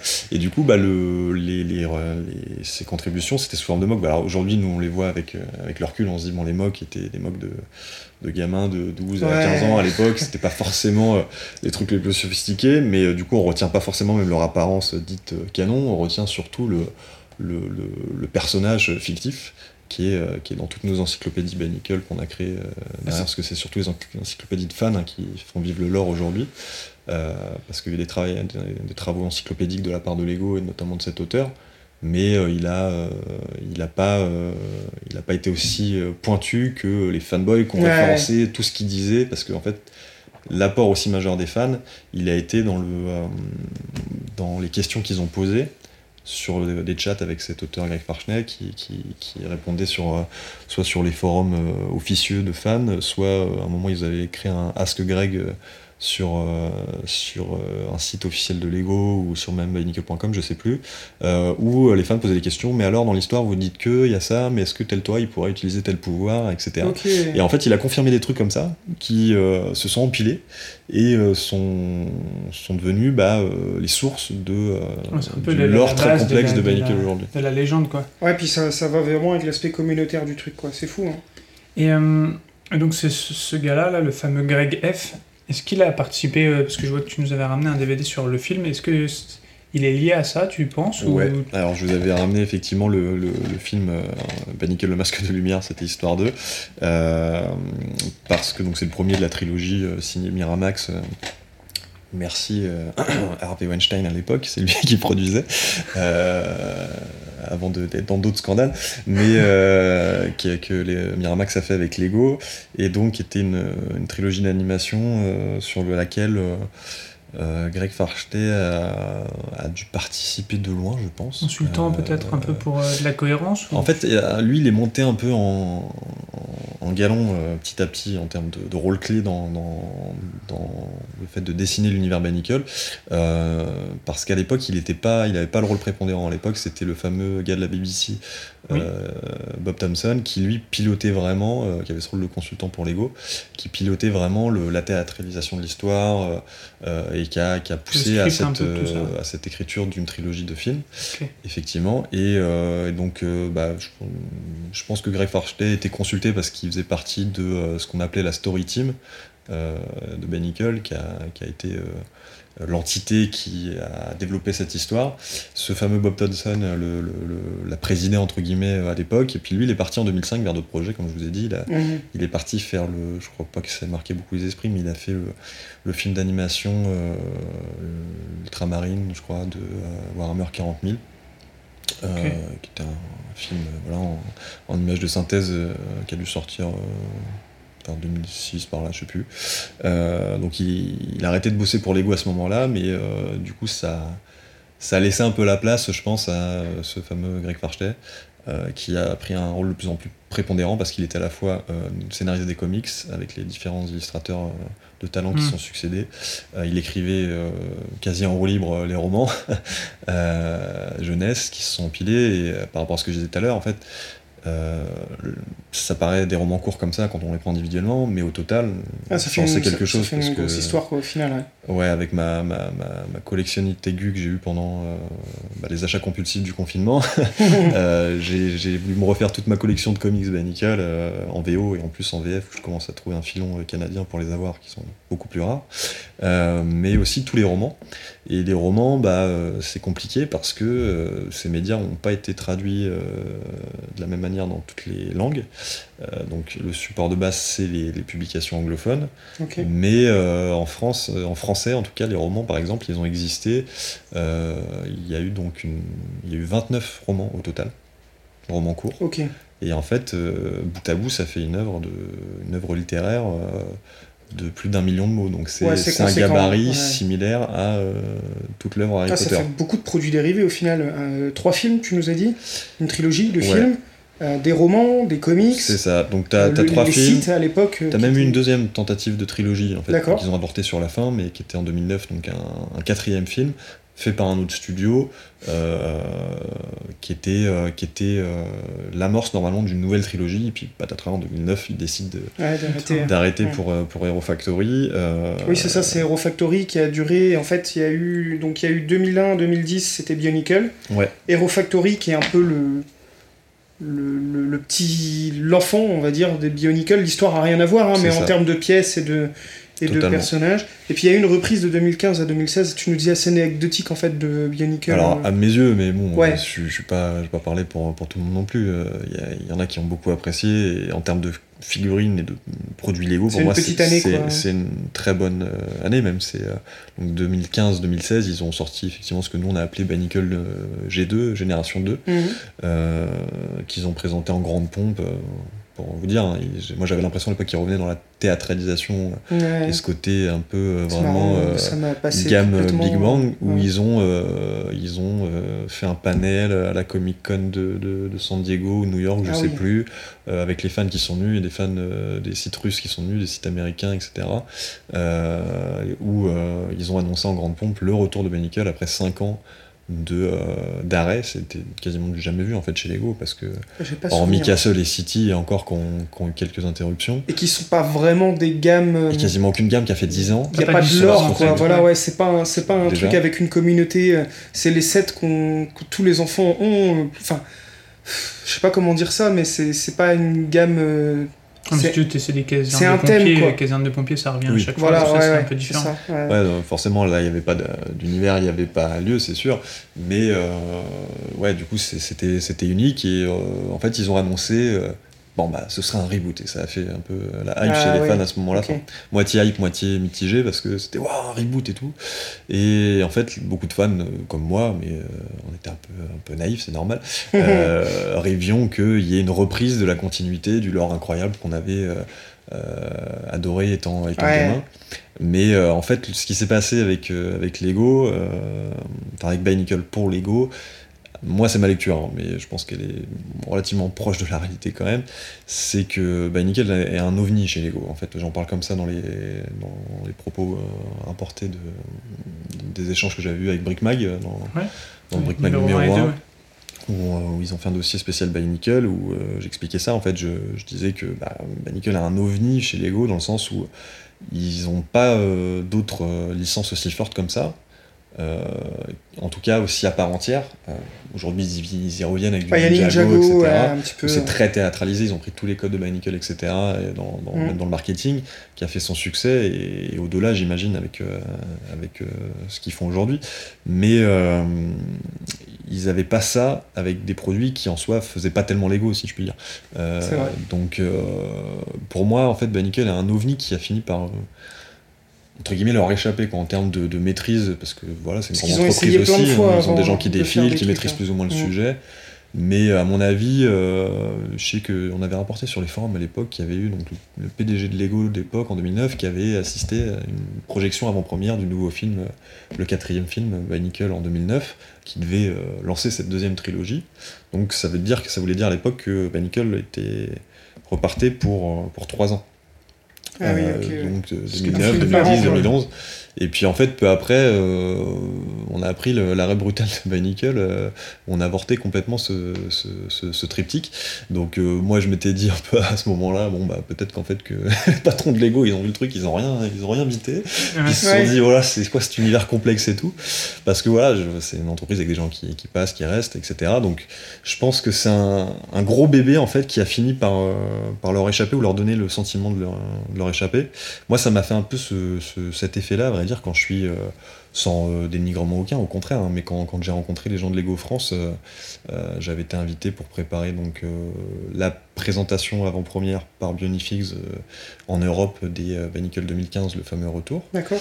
Donc j'ai été invité Très au classe, siège très Ouais, très gentiment, ouais, moi, c'était très classe de leur part surtout. Euh, par c'était Isabelle Jean, qui était au marketing chez Lego, qui, était en charge de, cette gamme.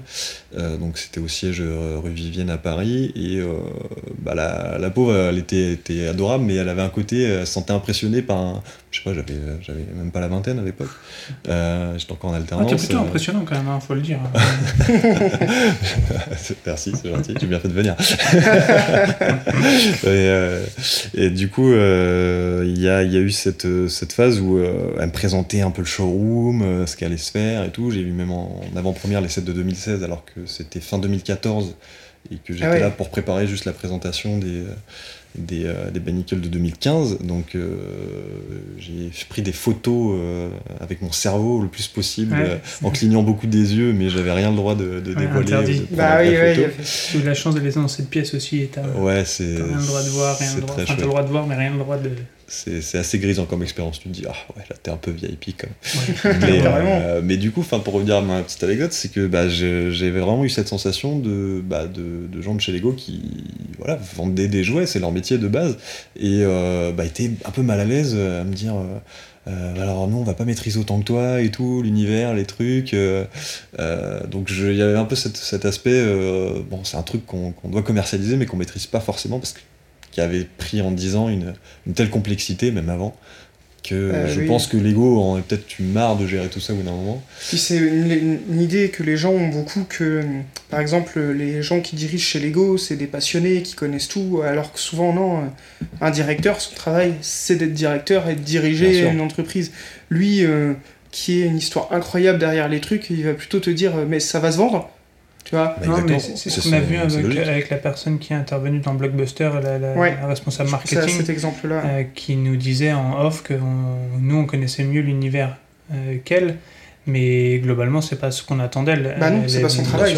C'était dans le bon sens du terme. bien sûr, chacun est bon là où il est, et c'est normal que. Bien sûr, c'est pour ça que moi j'ai essayé de mettre très à l'aise les, gens de Lego que j'ai rencontrés ou au contraire c'était pas c'était pas, pas grave et puis nous on était même plutôt contents qu'ils euh, viennent nous, bah nous, solliciter parfois même nous poser des questions sur euh, euh, sur tel ou tel aspect à mettre en avant. Enfin voilà c'était plutôt chouette. Mais effectivement le, lore est tellement complexe alors je peux peut-être essayer de, de, de, le résumer vite fait sur sur cette complexité en fait que ça a pris. Comme je vous ai dit on a découvert en 2001 une, une île paradisiaque avec six héros amnésiques qui débarquent sur une île et en fait, ce qui a vraiment marché en termes d'implication du, consommateur, en fait, du, lecteur, c'est qu'on euh, découvrait euh, euh, les, comment dire, les mystères derrière euh, derrière les énigmes qui étaient montrées de cet univers et tout, en même temps que les personnages qui étaient des amnésiques qui débarquaient sur une plage. et, euh, et, en fait, toute leur destinée, leur, euh, les enjeux, l'univers derrière, qui, qui, allait s'approfondir de manière colossale, on le découvrait un peu en même temps qu'eux. Et c'est tout ce qui a fait le succès de Bannicle pendant ces, ces dix années. Typiquement, on part en 2001 d'une île paradisiaque au milieu d'un océan infini, avec ces villageois perdus depuis mille ans. Et en fait, on découvre donc avec les Toa qui viennent euh, euh, les libérer euh, du mal en affrontant le fameux Makuta, donc ils descendent dans des galeries pour aller sous l'île dans son repère, que fait ils bloquaient la porte à leur univers d'origine, qui était un monde souterrain dans un grand dôme euh, un peu à The Truman Show pour vous représenter le truc. Je sais pas si vous avez vu ce film avec, avec Jim Carrey que j'adore. Et bah, euh, et bah le, le, deuxième monde qu'on découvre dans Bannicle, c'est exactement ça. C'est euh, une île donc ultra technologique, très futuriste et tout, qui dénotait beaucoup avec le côté primitif de l'île tropicale en surface. Et en fait, on découvre ce monde souterrain. Donc c'est une île au milieu d'une mer propre. dans un grand dôme qui a son propre ciel, ses propres mm soleil, lune, etc., euh, qui, sont, euh, qui sont simulés. Et, euh, et donc, on, on, va avoir un univers qui se complexifie comme ça, où de périple en périple, les héros vont pousser la porte d'un nouveau monde, en fait, d'un nouveau dôme souterrain, etc. Et jusqu'au climax de cette saga, alors attention, spoiler, pour ceux qui s'intéresseront au, au, lore, mais en gros, on a à partir de de 2008 la révélation euh, que, que, les fans découvrent vraiment en bout de course de euh, ce qu'est ce fameux Matanui, le grand esprit dont le réveil est la quête ultime de l'univers Bionicle depuis le début, qui bah, finit par se s'élever comme un colosse de dessous l'île de Matanui, qui était une île nommée en son nom, la fameuse île tropicale, où son visage en fait a complètement déchiqueté cette île Euh, et, on découvre un géant mécanique en fait où ces fameux grands dômes qui abritaient des mondes souterrains en fait étaient euh, un géant enseveli de la taille de, Galactus hein, pour le dire simplement.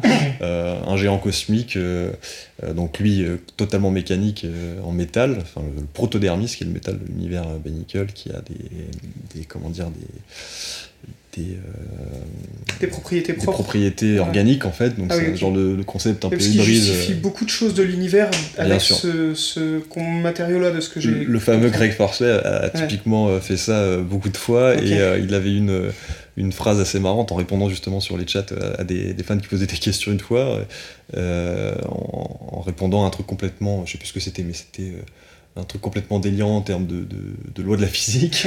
Et il avait dit euh, oui, mais c'est euh, c'est le tel pouvoir qui permet ça, et parce que les, il, avait, il avait dit une phrase qui l'avait sauvé de, plein d'autres situations euh, par la suite, qui était quelque chose du style les lois de notre univers ne s'appliquent évidemment pas à, à l'univers Banical, à moins qu'on ait trouvé du du protodermis euh, dans les puits de pétrole. la, belle échappatoire. Voilà, la, belle mais c'est vrai en fait, c'est un univers de fiction, faut pas chercher à comprendre plus que ça. Faut, faut accepter les règles de l'univers tel qu'il est. Exactement, voilà. Tel qu'il est proposé. Quand on lit des comics Marvel, DC ou autre, il y a énormément de trucs de faire. Star Wars, moi qui suis un gros fan, euh, bon bah voilà, euh, la combustion, les explosions dans l'espace déjà, les bruits des des vaisseaux qui pètent, euh, bon bah ça n'a pas de sens en soi, mais on, l'accepte parce que ça fait partie des règles de l'univers. C'est marrant, j'ai regardé, il y a une émission que j'adore, je fais une petite pub à ce truc-là, ça s'appelle Nexus 6. Euh, ouais. Je les aime beaucoup aussi. Ouais, c'est un gars que j'aime beaucoup, euh, qui parle beaucoup de science-fiction, et justement, il a dit un truc très juste. Il dit, mais en fait, c'est pas gênant que dans la science-fiction, on mette de la fiction pour l'enjeu narratif que ça évoque. Donc oui, dans les films de science-fiction, dans l'espace, il y a du bruit, il y a des explosions. C'est vrai que dans la réalité, il n'y aurait pas ça, mais quand vous regardez, vous imaginez un Star Wars sans les bruits des vaisseaux, quand ça passe dans l'air. Donc il faut des fois accepter l'univers qu'on nous propose, bah, tel qu'il est proposé dans la vision de l'auteur. Sinon, euh, bah, sinon on rentre pas dedans et puis bon bah on arrête, on va faire autre chose quoi. C'est exactement ça. Et euh, si je peux te poser une question en tant que, en tant que fan, sur toute la continuité de l'histoire, euh, les différents médias qui ont été utilisés, jusqu'à la fin, est-ce que tu trouves qu'il y a une bonne cohérence Ou est-ce que tu trouves que l'univers étendu, c'est un peu éparpillé et, euh, et pour terminer, est-ce que tu penses que la fin qui a été proposée euh, te, te convient Ou est-ce que tu restes justement un peu déçu Est-ce que tu restes sur ta fin? Je voulais éviter justement, tu vois, j'ai dû jongler pour pas. Ça c'est sur le calembour, mais euh, bah, c'est une excellente question parce que à la fois le, le cross-média de Nickel a été son génie. C'est ce qui a fait mhm. son succès commercial. Euh, Lego a été vraiment pionnier justement dans ce, que, ce côté euh, aller découvrir l'histoire en ligne sur le site internet. et en fait, pour vraiment maîtriser l'histoire de bout en bout, c'est ce qui a fait que les, les enfants ont collectionné beaucoup produits et produits dérivés, c'est que c'était ah bah, euh, la suite de tel euh, récit en ligne euh, dans le comics numéro tant. la, la, suite de cette ellipse dans le comics, dans le roman numéro tant. enfin, je simplifie, mais en gros, c'était un peu ça. Donc, tu étais obligé de sauter de, de, de, média en média pour vraiment avoir avoir euh, une compréhension euh, globale de. Euh, enfin, tu avais quand même des médias qui résumaient hein, beaucoup les choses, mais qui permettaient aux enfants de, de, suivre. Mais pour vraiment tout maîtriser comme un. Mais tout ça était cohérent quand même? Tout ça était. Est-ce que tu as le risque, alors là globalement il y, y, a une personne qui a chapeauté un peu l'ensemble, mais tu as un risque d'avoir multimédia et de, de, perdre un peu euh, comme dans les comics, ils sont régulièrement obligés de faire des reboots pour redonner de la mm, mm, mm. cohérence au. ça, je pense que c'est inévitable en fait dans plein d'univers. Euh, mais effectivement, enfin, moi j'allais dire vu de vue de l'extérieur, euh, le profane qui s'intéresse à l'univers Nickel ou même quelqu'un qui veut s'y mettre à fond ou qui a quelques rudiments, il y a une cohérence globale qui, est là parce qu'il y a eu cette fameuse story team qui ah justement tous ces gens se coordonnaient et après bah, justement le, leader de la story team une fois que le, Bob Thompson dont je parlais est parti sur Warhammer 40 000 le Greg Farstek était scénariste des romans et, et, des BD, plus tard consultant sur les futurs films même. lui, il a pris le lead. Plus ou moins officiellement, mais c'est devenu un peu le, chef de la story team. Il y a une blague chez les fans aussi qui consiste à dire qu'en 2009, 2010 par là, c'était lui la story team. Quoi.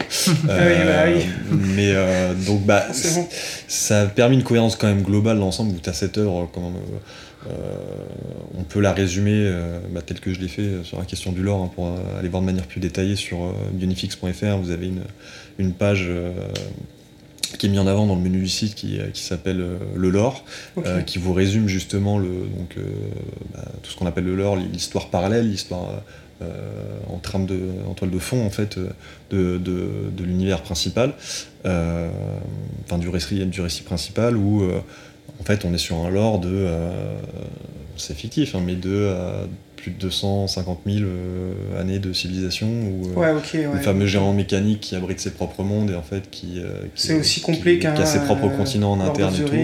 C'est très complexe. c'est voilà parce que comme je le disais tout à l'heure ces, ces romans du fameux Greg Farsley par exemple pour ne prendre que ça mis bout à bout, ils font plus. Comme Harry Potter, ils, font l'équivalent de, toute l'œuvre littéraire Harry Potter. Et les comics by Nickel, qui ont existé aussi, eux, sans discontinuer de 2001 à 2010 chez DC, ils font en cumulé quelque chose. Enfin, à la louche, hein, mais ils font quelque chose comme 700 pages au total. Donc ça ferait un beau, un bel intégral, tu vois. Ah ouais, carrément. Euh, comme, comme on peut en avoir dans d'autres euh, dans d'autres séries. Et euh, par contre, je suis obligé de préciser sur la cohérence quand même. Moi, c'est des débats qu'on a entre, entre, entre, fans puristes et fans hardcore, même avec, avec, avec d'autres potes là-dedans. C'est que, notamment mes, mes, camarades encyclopédistes avec qui on a créé le super site nouvapedia.fr, qui est le wiki by Nickel indépendant, francophone, où il y a euh, plus de 3000 pages en fait, sur 3000 euh, fiches en fait sur les personnages, les pouvoirs, les lieux, les artefacts, les batailles, euh, les véhicules, les objets, le moindre truc, et ça représente voilà, ce, lore, il fait 3000, 3000 fiches encyclopédiques par exemple. Donc c'est un gros boulot de traduction de la part des fans. Vous avez un surnom d'ailleurs, vous vous appelez comment les...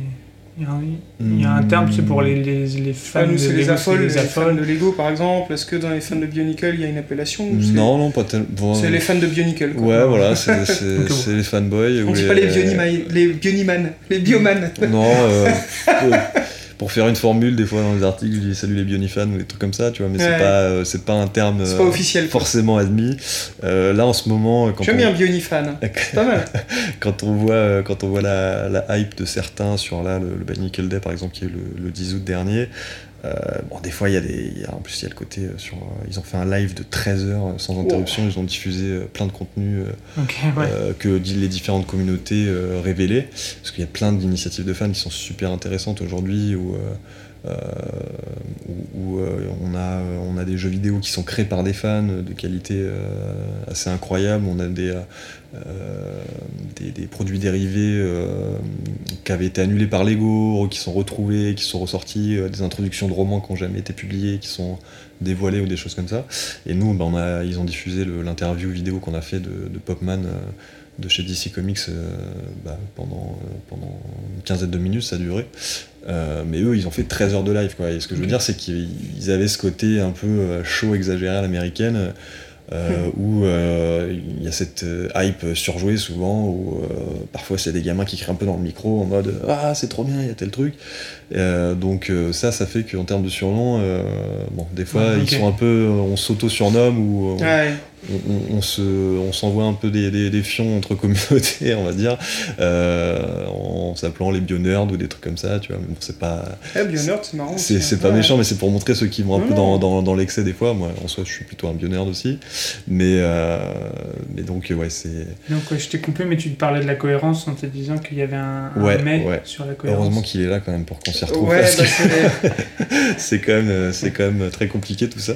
Mais euh, justement, sur la cohérence, bah, je parlais un peu de tous ces, fans hardcore parce que ceux qui vont regarder de près, mes, mes fameux amis encyclopédistes, je les surnomme comme ça, ouais, il y a des débats aujourd'hui sur, mais en fait, tel truc, ça a été rajouté dans, dans l'univers canonique de manière complètement hasardeuse. Euh, là, c'est parce que tel fan lui a posé telle question sur un forum, il a dit ça. Mais euh, donc parfois, il y a des fans qui ont souligné des problèmes de cohérence entre des réponses d'année en année de l'auteur, par exemple. Ce qui n'est pas illogique. Ce qui n'est pas illogique. Et lui, en fait, les sites encyclopédiques qu'ont créé les fans, euh, parce que les vraies encyclopédies, la 3000 pages, euh, c'est des sites de fans euh, qui sont. les mecs boss, hein, vraiment, nous en tout cas, on a eu ce travail très scrupuleux côté francophone et anglophone, c'est pareil, de, sourcer, d'avoir la référence, la réponse à telle question de l'auteur, le passage de tel roman, etc. C'est très scrupuleux et, donc ça fait un lore officiel, mais dedans, il y a quand même une petite part finalement non négligeable de d'ajouts euh, un peu fortuits. Euh, hmm. Donc euh, voilà, ce qui parfois peuvent entamer, selon certains, mais c'est aussi le point de vue de certains par rapport à l'appréciation qu'on a d'une œuvre de fiction, peuvent entamer la cohérence selon eux. Quoi. mais c'est bien que déjà au, global ce soit cohérent, que ce soit les hmm. mêmes personnages, les mêmes noms, les mêmes couleurs, enfin tout ça c'est déjà. Bah c'est ça. Et ce qu'a réussi Lego dans son sa fin précipitée de By Nickel, c'est quand même d'avoir cette cohérence globale. Et moi j'ai des griefs vis-à-vis de l'ego sur certains trucs en tant que, gros fan puriste, euh, c'est sûr, mais euh, euh, même d'autres trucs où hein. moi je, m'éloigne un peu parfois de, des valeurs de la marque aujourd'hui, tu vois, sur des trucs comme, comme Lego Friends ou ce genre de trucs comme ça, très stéréotypés. je trouve que ça correspond pas à ce que la marque véhiculait à une autre époque. mais bon, c'est aussi l'époque qui, fait que ça marche beaucoup et tant mieux si ça permet à, d'autres publics de, découvrir le Lego. Mais euh, enfin voilà, hormis ça, je trouve qu'ils ont eu une cohérence globale sur la fin de Benicle, malgré que je pourrais leur tenir rigueur d'avoir avorté une nouvelle trilogie, avorté un arc qui devait durer plus longtemps. Mais il y a une vraie fin et Popman y a honorablement participé sur, sur la partie euh, illustrée avec les comics et l'auteur a fait un, roman euh, final euh, qui, boucle tout ça de manière magistrale, où au final, euh, spoiler là aussi, mais ce fameux robot monde qui se lève euh, de, sous l'île d'origine, on découvre by Nickel en 2001, et donc il, s'élève. c'est le fameux réveil de Matanui en 2008. en fait, c'est un robot monde qui se tient sur une, bout sur une planète aquatique où en fait, bah, son, bassin dépasse de la, la, stratosphère de la planète. Euh, il, est, gigantesque et en fait, euh, euh, on découvre à ce moment-là, en fait, c'est la, ça c'est la pré-fin. Je suis obligé de vous raconter, de rentrer un peu dans le détail. Mais bien sûr, mais, en fait, c'est très intéressant parce que ça a été le, le, coup de théâtre génial de Lego à ce moment-là pour moi, enfin de Bionicle, c'est que en 2008, on a une fin qui était, qui était faite en fait. On avait, euh, on avait ce, réveil du grand esprit qui était l'objet de toute la saga à l'origine, mais quel est ce, grand esprit vénéré euh, par, par les villageois et les, protagonistes que l'on suit. Euh, et en fait, donc le, géant se réveille. Après plein, plein de périples, les Toa ont rencontré d'autres équipes de Toa, d'anciens, d'anciennes équipes, des nouvelles qui sont nées pour les aider là où ils échouaient, d'autres factions millénaires qui sont entrées en, ligne de compte. Le lore a été très développé. Euh, et en fait, on découvre petit à petit déjà que Makuta, euh, c'est le nom d'une espèce euh, de, gros vilain, très mhm. puissant, et que lui, c'est le leader éponyme, mais que derrière, il y a toute une organisation qu'on appelle la confrérie des Makuta, qui, qui a donc ses propres frères, et qui, en fait, possède des armées entières, etc., des légions, conquiert des bombes et tout. Donc il y a un, côté leur très, très armée à ce moment-là. Euh, et, en fait, tout ça aboutit à ce réveil du, géant Matanui. On se dit, bon, bah, c'est bon, les héros ont fait leur devoir. Et en fait, au moment où on voit dans une super vidéo réalisée par Advance, qui est un petit, euh, une petite agence de, création, euh, ce qu'on co-crée by Nickel, euh, leur petit studio qui s'appelait Ghost, je crois, qui a, signé ça, où euh, c'était une vidéo promotionnelle, je sais pas, elle doit faire peut-être 4-5 minutes, où on voit euh, ce, géant animé en 3D qui se lève et, euh, et les yeux qui s'illuminent, donc du grand esprit, qui, est l'entité en fait. l'esprit qui, qui, gère ce robot. Et en fait, au tout dernier moment, on voit, donc ça sort fin 2008 cette vidéo, ça pouvait clore l'arc global de 2001-2008 en disant bah voilà, terminé. Et en fait, au dernier moment, on voit, euh, un truc tout, tout, simple, on dit comme ça, mais euh, euh, les yeux du robot monde qui s'illuminent et deviennent rouges. Ah, et en fait, c'est raconté dans les, la dernière page des comics de 2008, signé Lee Gallagher, où il y a en fait le fameux leader des Makuta qui est le grand méchant pour les fans de Bannicle en fait c'est Voldemort c'est du pipi de chat à côté Palpatine rivalise un peu mais c'est voilà, le mec qui avait un plan de ouf et un, comment dire un développement aussi du personnage par l'auteur très approfondi qui est qui est, très bien parce qu'en fait c'était une entité bienveillante à la base et qui, s'est retournée et pendant des millénaires qu'elle complotait avec un plan vraiment chiadé où en fait à chaque fois qu'il perdait il gagnait. Euh, on pourrait dire que Palpatine a repris ça un peu sur les, nouvelles itérations de Star Wars mais bon. Euh, du coup euh, voilà c'est un grand antagoniste charismatique et en fait on découvre que c'est lui qui prend la place du, du grand esprit du robot monde et ça relance en fait la franchise en 2008 on se dit bah en fait on va repartir pour un truc et en plus ça finit cet arc sur une ou alors s'ils s'arrêtaient là, ils auraient pu le faire, ça finissait l'arc en fait sur une, une fin euh, amère en fait. ouais, ouais, C'était pas le happy end. Ce qu'on appelle les fins douces amères. Voilà. On était même carrément dans l'amertume parce que ah oui, il n'y avait même pas de. le règne du fameux Makuta, enfin qui s'appelle Teridax dans son, son identité propre, euh, son, son, règne va être euh, très très dur pour, pour les habitants de ce robot monde. Enfin, toute cette civilisation en fait qui vit dans les différents mondes de ce, ce robot.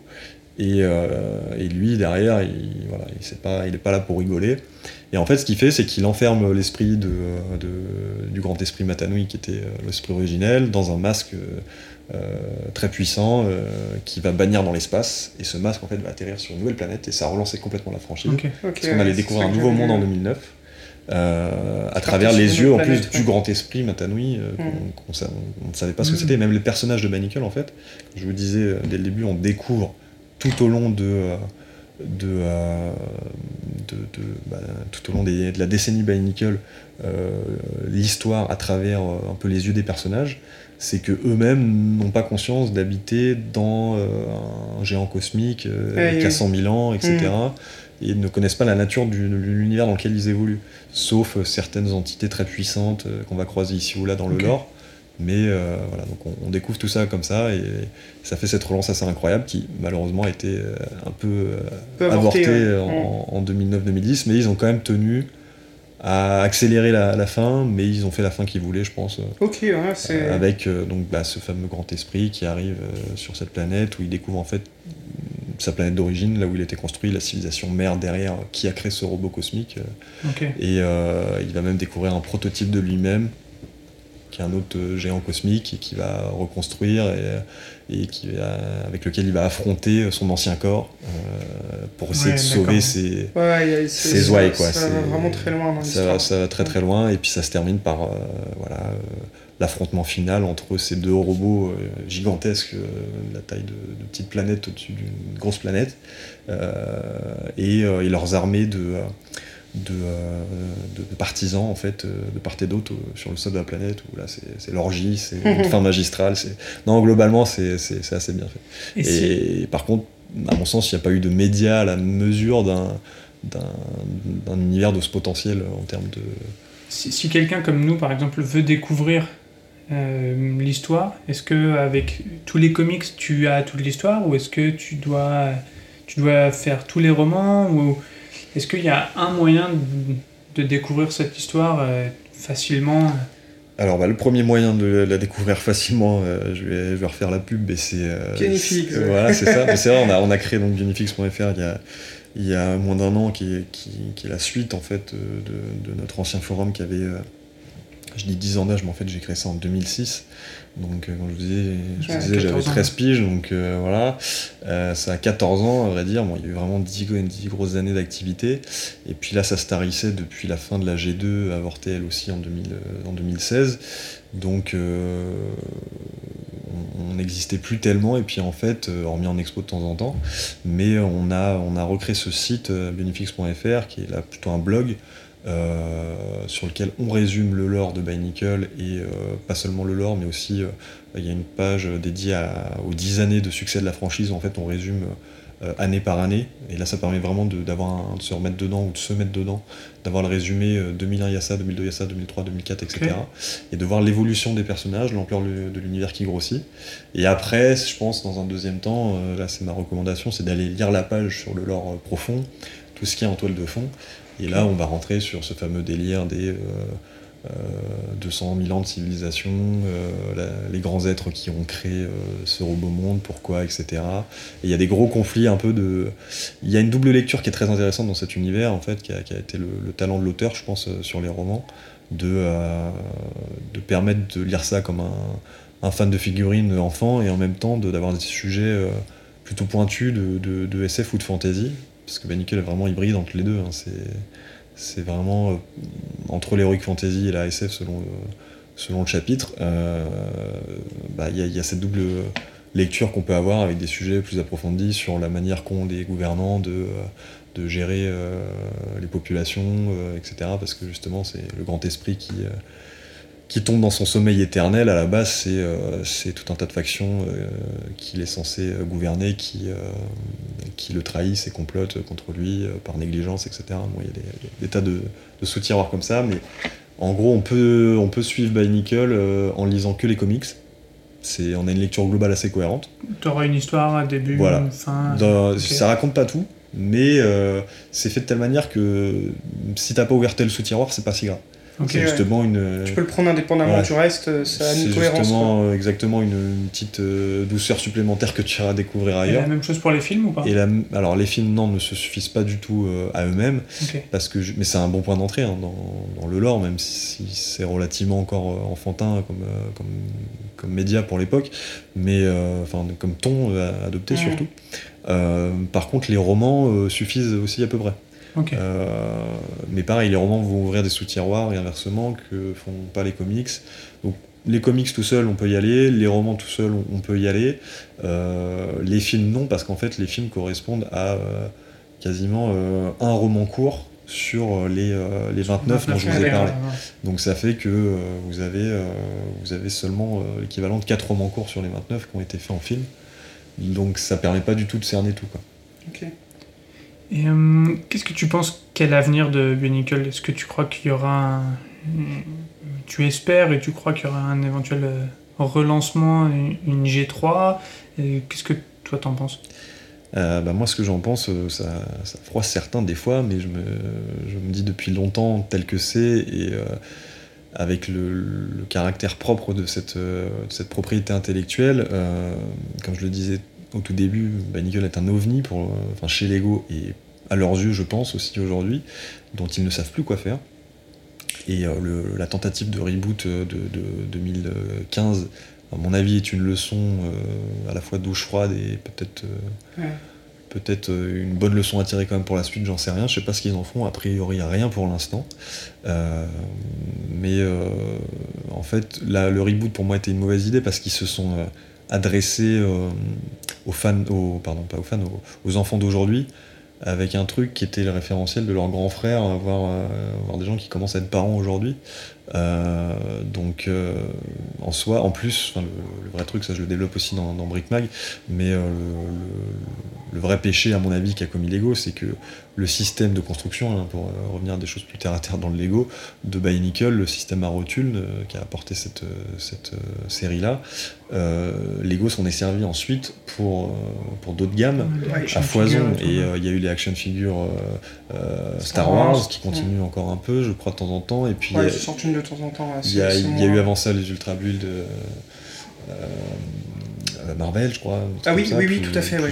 il y en a eu quelques-uns, il y en a eu très peu, il y en a eu 4-5 hein, C'était globalement euh, assez moche à mes yeux, je trouve, mais euh, bon, ça permettait de, de, de, réutiliser ce système de construction alternatif. ce que j'appelle moi les ball joints en fait. Ouais, voilà, j'ai tendance à un peu trop non, non, franciser. Oui, oui, oui, ça, c'est bien. Que j'ai beaucoup. Qui anglicise trop. Mais bon, c'est courant dans la communauté à folle comme dans partout. Hein. Même moi, j'y verse volontiers des fois. Hein. Mais en gros, il y a eu il y a eu ce système qui a perduré grâce à ces, gammes. Et en fait, quand euh, Lego ressuscite en, en 2015, bah, sur les étagères, il y a à peu près les mêmes produits en Lego Star Wars. Avec les, les, action figures Star Wars. plus populaire, entre guillemets. Bah, une licence qui bénéficie d'un marketing énorme parce qu'on est en, plein, en pleine promotion de Star Wars 7, Star Wars 8 et 9, etc. Oui, bien sûr. Et donc, au milieu de ça, tu mets, tu mets des figurines à peu près équivalentes en termes de produits à jouer, hmm. avec une licence bah, moins forte parce que t'as pas mis aussi, j'allais dire, les efforts nécessaires, mais tu peux pas être au niveau de, la promotion de Star Wars dans le monde. il y a une période pour tout les choses aussi, c'était pas la bonne période pour faire revenir Bionicle au final. forcément. Faire revenir euh, ça dans une période très creuse. Et en plus, quand tu fais un reboot qui est fait pour, je comprends Lego, hein, c'est leur cœur de métier, bah, s'adresser aux enfants euh, de, euh, comme moi j'étais à l'époque, de 8 à 12 ans d'aujourd'hui. Sauf que bah, Bionicle, c'est pas du tout dans leur référentiel. Quoi. Donc ça n'a pas pris, à mon avis, pour ça. Et là où j'ai trouvé un peu Lego maladroit, c'est que euh, dans le sens où ils ont pu froisser un peu les, fans d'origine, c'est qu'ils ont beaucoup surfé sur la hype qu'il y avait chez les fans de la, première génération, qui ont alimenté, nous aussi on a mhm. fait notre buzz euh, sur les forums de fans, euh, ça nous a fait faire nos conventions à l'époque, IRL, où voilà, on, avait une vraie dynamique, mais au final pour des, produits, en tout cas un univers derrière, qui ne s'adressait pas à, nous, ah qui était, moi j'ai caricaturé un peu les choses, souvent, mais euh, G2, pour moi, c'est pas forcément négligeable parce que c'est intéressant en termes de, produits de figurines, elles sont même de très haute qualité, je trouve, mais en termes d'univers derrière et de, propositions narratives, euh, ce qui avait fait le sel et la spécificité de Bionicle, bah, la G2 correspond aux yeux des fans de la G1, en tout cas à mes yeux, plutôt comme une espèce de Lego du, de Bionicle Duplo. D'accord, ok. Euh, parce que les fameux fans ont grandi, ont pas ah aujourd'hui les. C'est toujours le souci quand tu fais un reboot de quelque chose. De toute façon, le reboot de base, c'est commercial. Faut le reconnaître. Hein. si on fait un reboot d'un truc qui a marché il y a 10 ans, pour voir si ça remarche aujourd'hui. Des fois, est-ce qu'il vaut pas mieux laisser la chose telle qu'elle était à l'époque et, euh, et, puis ben, laisser.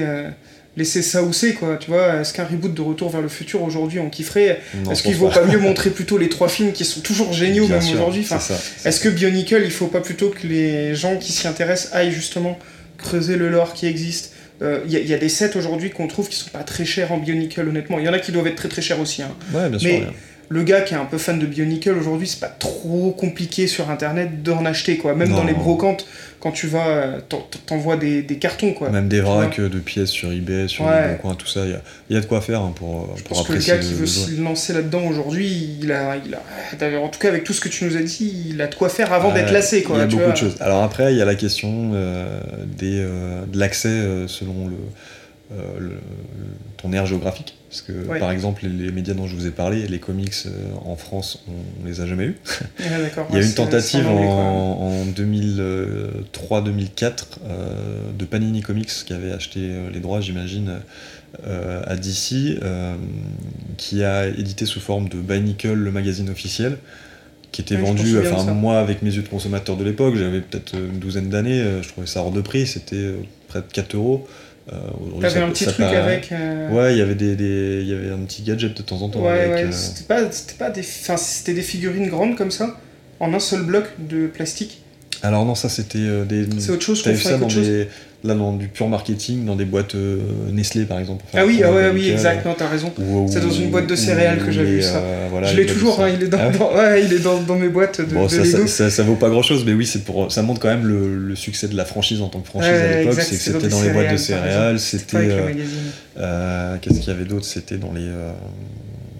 dans, les, dans les piles du Racel, il y avait des, des, ah oui, aussi. Okay, ouais. T'as ah des tas de goodies comme ça quand t'as les piles du Racel qui sont en partenariat avec une marque, en général, c'est que la marque, elle a quand même un rayonnement. Ouais, parce que là, il faut aller chercher loin. Globalement, dans l'ensemble, je trouve qu'il y a une similitude avec Star Wars qui est, qui est assez poussée sur mm. l'univers étendu qui va être derrière, sur, euh, même sur la, partie euh, de, de, de, toute l'histoire qui va pouvoir être développée par les fans et ainsi de suite. Et je trouve qu'il y a beaucoup de similitudes. Est-ce que, justement, dans le même ordre de similitude, l'année dernière, c'était les 20 ans de la gamme Star Wars avec euh, la ressortie de 5 sets euh, iconiques, est-ce que tu crois que c'est quelque chose qui pourrait arriver? Bah c'est, une des grosses questions qu'on a, sur des, blogs, plus ou moins une sorte de fanzine en ligne, quoi. Euh, sur, sur cet aspect des 20 ans de, de Bionicle, parce qu'effectivement en 2021 ça fait tracer 20 ans. Il y a eu une tentative, justement pour revenir aux initiatives des fans, hein, d'un set sur les Guides de d'hommage qui s'appelait euh, Banicle. On a voté pour. Euh, ah, c'est sympa. enfin, qui a eu énormément de soutien parce que vous l'avez vu, il y a eu euh, donc les, plus de 10 000 soutiens en un temps record en plus hein, sur, sur ce, projet de set. Alors, vu de l'extérieur, j'ai vu, bah, je crois que Brick Invest, il avait fait une vidéo, il en parlait, c'était très sympa de sa part. Et bon, il disait que lui, bah, forcément, ça lui parlait pas tellement. Mais je comprends, moi, du, point de vue du, du fan de Lego euh, de sa fenêtre, c'est pas forcément parlant, mais il y avait, euh, c'est pas un set exceptionnel, même nous dans les, fans de Banicle. Alors, moi, c'est vrai que je vous ai présenté un peu mon profil euh, de fanboy avant tout l'univers, mais il y a différents profils. Il y a des fans qui sont des, consommateurs de Lego hardcore aussi, qui sont mhm. aussi passionnés de Banicle et qui aiment aussi le Lego système et beaucoup de, de sets en système. Et de leur point de vue, euh, c'était pas un set transcendant qui était proposé non plus, mais il avait un côté euh, ultra touchant pour les fans en termes d'univers parce que c'était donc une espèce de diorama de en trois volets de, euh, de trois phases importantes en fait, trois images iconiques en fait de, des différents chapitres de l'univers Manicle où, bah voilà pour ceux qui apprécient un peu ce, lore, bah c'était c'était une grosse Madeleine de Proust qu'on nous proposait et on l'aura tous, tous acheté je pense pour pour les 20 ans si c'était sorti. Après, justement, bah, sur cette question de ce que Lego va en faire quelque chose, nous on s'est dit, bah, ils ont une, une occasion d'en faire à choper là pour euh, faire un petit clin d'œil aux vieux fans qui coûterait pas cher parce que euh, en soi les pièces hormis euh, certains il y en a beaucoup qui circulent toujours des pièces en plus justement avec les Star Wars. Et puis enfin je veux dire les pièces proposées par le, moqueur là qui avait fait le, set Lego IDs ah oui. c'est que du système et des briques ah classiques de Lego il a rien ah inventé. il y avait juste les imprimés de là pour le coup de réussir pour la première fois à transformer des et leur magnifique qui était très fait, fait, avec beaucoup de talent. Ouais, c'est vrai. Qui s'appelle Sokoda le, le, moqueur et qui qui serait pas coûteux pour Lego à, faire parce que c'est une licence qui leur appartient en propre. T'as aucun royalties à payer, euh, toute la rentrée d'argent est là pour toi. Donc nous là actuellement on se dit est-ce que ils ont pas retenu ça euh, parce qu'ils préparent autre chose pour les 20 ans? Oui, parce que ça arrive souvent qu'ils rejettent des sets i10 parce qu'en fait ils ont déjà eux-mêmes. C'est ça. Un set euh, qui est. Je sais pas. Ça met 2-3 ans à concevoir un set à peu près chez mm-hmm. Lego. Enfin, deux ans, ouais, à peu près. J'imagine, il y en a qui doivent être conscients six mois aussi, hein, tu vois, ça doit exister. Alors, mais... Si vous avez lu le super bouquin euh, Brick by Brick euh, de, euh, je sais plus comment il s'appelle, un maître de conférence en management américain qui, a, qui avait fait ce livre qui a, qui, a, bien marché, que, qui a été édité en français par nos amis de Mud Pop. Un gros livre jaune, c'est ça? Non, il est, petit, mais ah Culture Lego, ça a été fait ah justement par les, amis de Mud Pop que, que, je connais un peu, que je, que je salue, euh, qui font un, travail d'enfer. Et puis, euh, il y, euh, y, a eu ce bouquin qui a été aussi traduit par eux, qui raconte comment Nickel a, notamment dans un ou deux chapitres, a sauvé, l'ego de la faillite dans les, années 2000, mais aussi comment ça a révolutionné l'ego en termes de conception de gamme toutes confondues. Et justement, sur ce même process de création, nous aussi, on pensait pendant des années euh, qu'une gamme, euh, que ce soit pour Banicle ou autre chez Lego, mettait trois ans de développement. Euh, et justement, avec Banicle qui avait un chapitre tous les six mois, parce qu'en fait, même tout le, toutes les, tous les arcs annuels étaient découpés en, deux, en, deux, vagues, avec les, les, les sets de l'été et les sets de l'hiver. Euh, et, donc bah, ça, en fait, ça, fait, ça crée une cadence de, production chez Lego assez incroyable. Ouais, vrai. Euh, autant en termes d'univers à développer derrière, d'autant plus, et aussi de conception purement des, jouets, des figurines, qui, euh, qui, a, accéléré les processus de, les process de Lego. je crois que ça prenait 6 mois, un an max pour développer le truc. Développer, et, ils ont répercuté, ce qu'explique le, le, gars dans le bouquin, ce modèle qui regardaient avec fascination les autres équipes euh, d'autres games Lego dans justement toutes ces autres gammes Lego un maximum et pour aujourd'hui avoir des, euh, des, des, productions plus, plus rapides. Ok. On va arriver sur, sur la fin. Est-ce que tu peux nous dire sur, sur Bionific plus, plus précisément, qu'est-ce que tu penses donner comme suite à tout cet univers que vous avez créé, que ce soit communauté, blog? Le blog est récent, euh, mais après, qu'est-ce que tu envisages pour, pour la suite? Et bah pour la suite, en fait, justement, on regarde de près ce qui se fait parce que je vous ai beaucoup parlé des initiatives de fans, le Buy Nickel Day, etc. Mais il n'y a pas que ça, il y, a, des super mocks qui sortent, il y a des, projets. Il y a un truc qui s'appelle Red Star Game qui fait par des anglophones où ils, ils ont développé leur propre euh, jeux de cartes à jouer, euh, leur propre euh, lore derrière. Et d'ailleurs, moi je comprends pas que, que, Lego n'ait pas embrayé sur ce genre d'idée plutôt que, de faire un reboot en 2015 qui a échoué. C'est que, en soi, même si l'histoire de la G1 était un, truc achevé très complexe, dont tu, voulais plus forcément te servir parce que tu avais peur de ne pas le maîtriser, en fait, ce, ce lore permettait tellement d'ouvrir un tiroir gratuitement, de, de, développer une nouvelle planète et tout, parce que le fameux géant cosmique part explorer le cosmos euh, pendant une mission de 100 000 ans avant d'être enseveli euh, sur sa planète aquatique, quand il, se, fait, euh, il se fait mettre dans le coma. tout ça, ça permet du jour au lendemain de te dire si tu recrées Bionicle, de, développer un nouveau monde qui n'a rien à voir avec l'ancien, mais en restant connecté avec l'univers de la G1 sans le toucher en fait. C'est ça, donc euh, ça, ça, permet les mêmes choses et tu pourrais le, le, faire en te permettant énormément de, de, liberté, euh, comme parce qu'on peut tous avoir peur quand on travaille avec un univers pareil de de le reprendre. J'imagine que les mecs, quand ils lancent des, licences chez Marvel, c'est un peu pareil, de se dire, mon Dieu, je vais tout casser comme un éléphant dans le magasin de porcelaine. Si... Et puis surtout les fans derrière aussi qui sont pas toujours tendres hein, euh, sur les réactions de telle ou telle partie pire, euh, entre guillemets. Hein. Bien sûr. Et puis des auteurs qui disent, moi j'en ai rien à foutre, de toute façon, je casserai tout parce que c'est ce que je veux faire. Aussi. Et ça va créer des mécontents, ça va faire parler, et c'est très bien. Tu vois, il y a aussi, pardon, excusez-moi, cet effet euh, double. après, moi, quand Lego a relancé, il y avait aussi, eux, c'est des fabricants de jouets. Leur but, c'est les enfants d'aujourd'hui, ils connaissent pas Bionicle. On peut pas leur ressortir un truc d'une histoire passée. C'est ça. On est obligé de faire un reboot.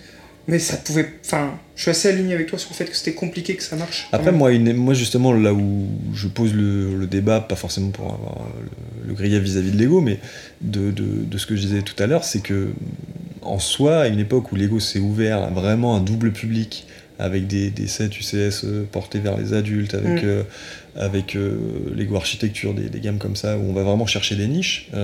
c'est vrai. Moi, j'ai trouvé dommage qu'ils aient pas le culot d'aller chercher les anciens fans, cette niche-là mm. de, de, de, la G1 de Bionicle, pour essayer de leur vendre des produits. Peut-être pas autant que. Non, non, mais je vois ce que tu veux dire, c'est bien pensé. Bah, Nickel à l'époque, c'est sur 10 ans, c'est 190 millions de figurines vendues dans le monde, donc euh, c'est colossal. Mm. Mais tu pouvais aller chercher une niche, je pense, en réveillant un peu des, des, anciens fans et la nostalgie. Avec des sets un peu premium, entre guillemets, euh, euh, tu vois, pas faire 57, faire 2, 3, assez au lieu de les faire à 10 euros, les faire un peu plus cher, mm. mais avec peut-être un peu plus de pièces, un petit peu plus complexes. Ou, tout simplement en le rattachant à, l'univers de la G1, mais euh, pudiquement, tu vois. sans, ça coûte rien en fait de dire aux, gosses, euh, en faisant les mêmes produits qu'ils ont fait en 2015, de dire bon bah voilà, c'est les héros euh, qui s'appellent machin, mm. parce qu'ils ont repris les noms des héros d'origine de 2001 en 2015 en fait. Il y avait que ça, et tout le reste était complètement redessiné et simplifié à l'extrême. Et ça coûtait rien pour moi de, de, de faire ça, de vendre les mêmes produits mais en faisant une connexion, euh, d'ailleurs que les fans attendaient jusqu'au dernier moment, parce que dans le marketing, ils s'amusent à faire plein de clins d'œil à d'anciens masques, la forme d'anciens masques euh, vraiment propre au lore de la G1, qui apparaissait dans les nuages d'une image promotionnelle de la G2, enfin des trucs comme ça, où on se disait ils vont nous faire euh, un, plot twist là-dessus, parce que justement le, masque en question, c'est le masque du temps qui avait certaines particularités dans, dans l'univers de la G1, où tu pouvais faire une espèce de délire. Euh, d'univers parallèle, ou choses comme ça.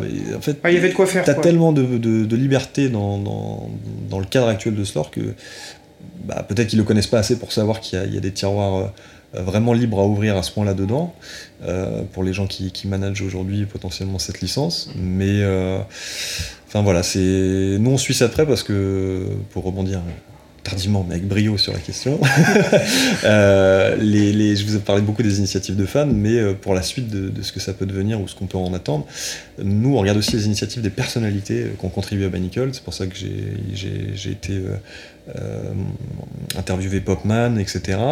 Euh, c'est parce qu'il y a euh, Christian Faber, donc, qui est le mec de chez Advance, qui a vendu le concept à l'origine, enfin, qui l'a présenté à Lego, que Lego a retenu de Benny en 2001.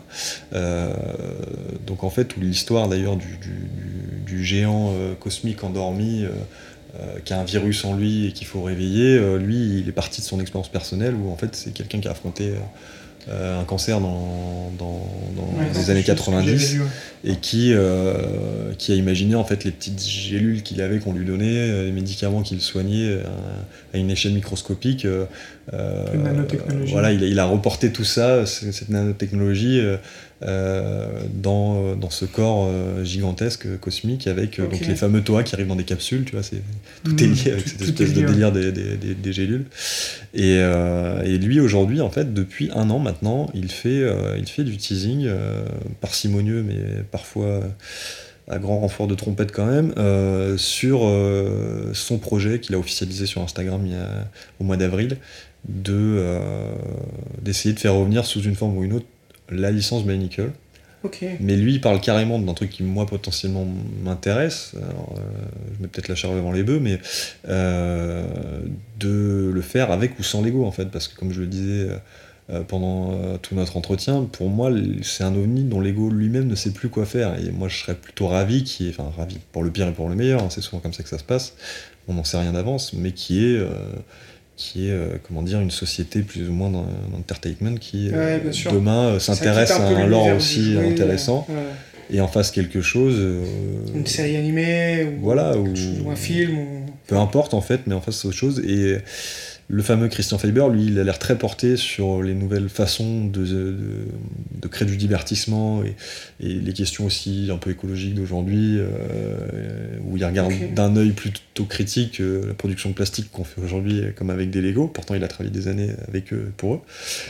Mais euh, je pense qu'il est en train de, nous teaser à tâtons une forme de de reprise de cette euh, licence euh, sous des projets euh, soit de jeux vidéo, de réalité virtuelle, de nouvelles manières de, créer des, produits demain et de consommer des histoires aussi. Mhm.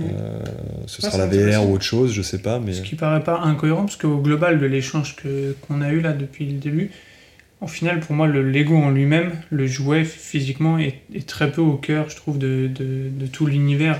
Au final, c'est c'est un accessoire, mais... Ah, en fait, au départ, c'était des jouets, ils ont fait un univers pour vendre des jouets, en fait, l'univers a dépassé. Ouais, je te trouve, en tout cas, dans ce que toi, tu a, pris la place du jouet, en fait, euh, en lui-même. Le jouet est un accessoire, mais euh, c'est ça, c'est pour ça que, plus fort. Exactement, c'est pour ça que je compare souvent le...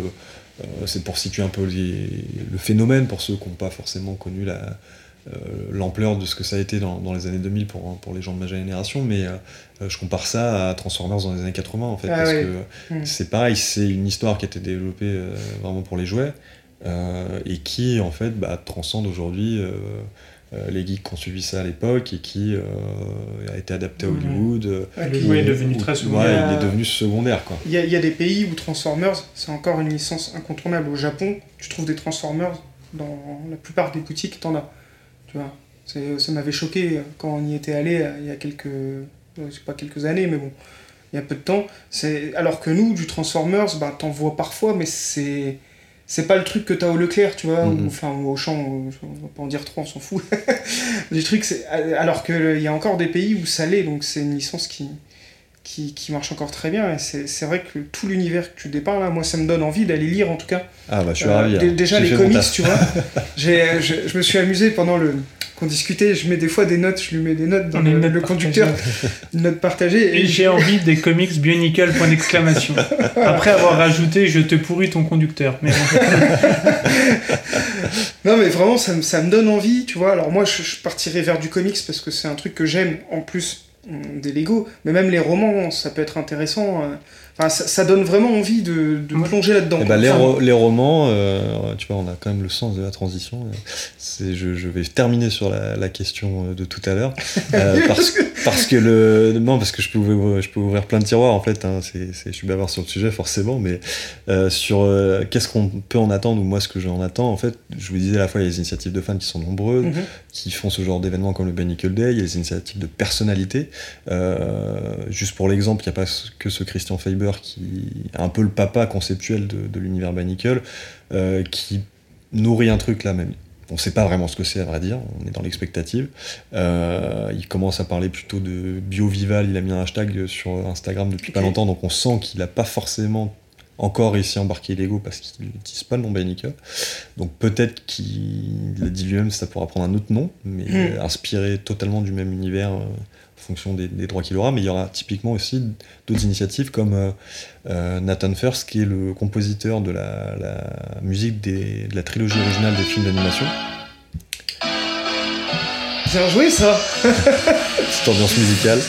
Il y a eu une petite coupure musicale euh, qui nous indiquait Ah. qu'on a dépassé le timing de beaucoup trop. C'était le générique de conclusion déjà. Ah, Est-ce qui que t'insères le générique en disant qu'on va y Ah, je arriver le mets loin derrière, mais, euh, mais là on, On a- très, très a- On explose le game, le truc.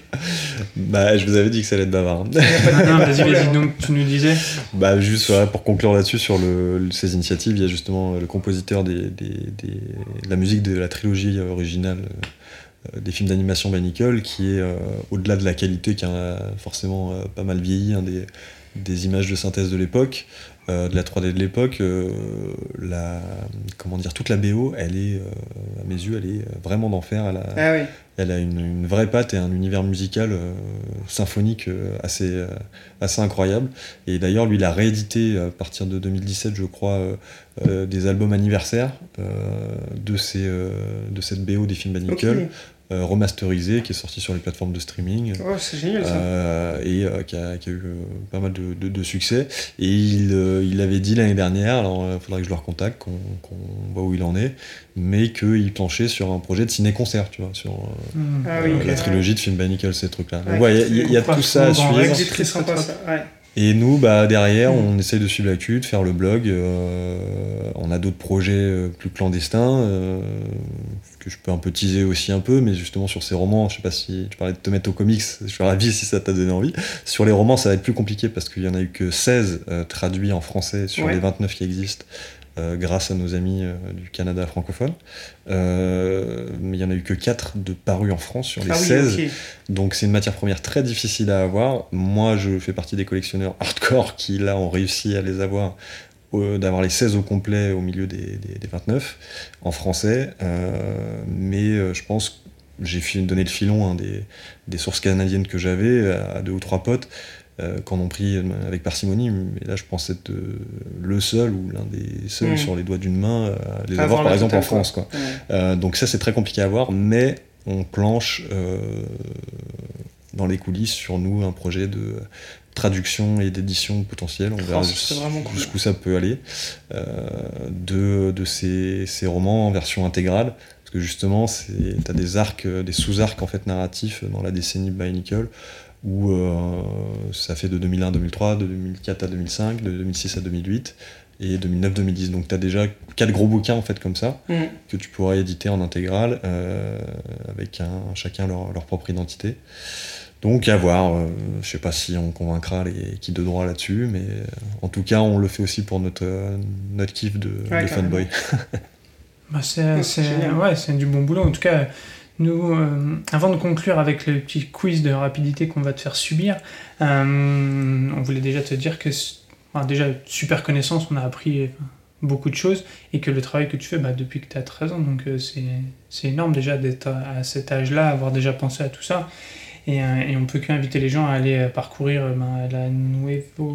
La Nouvapédia. Euh, et le site, euh, le site ouais. Ouais. Pour, pour découvrir tout ça, moi aussi tu m'as donné de- envie de découvrir les comics parce que je suis, pour moi l'univers comment tu me l'as décrit, il est assez visuel et, euh, et j'ai envie de, de, de voir euh, comment c'est. Après les comics image, sont mais- euh, assez, euh, assez comment dire rapides hein, dans le.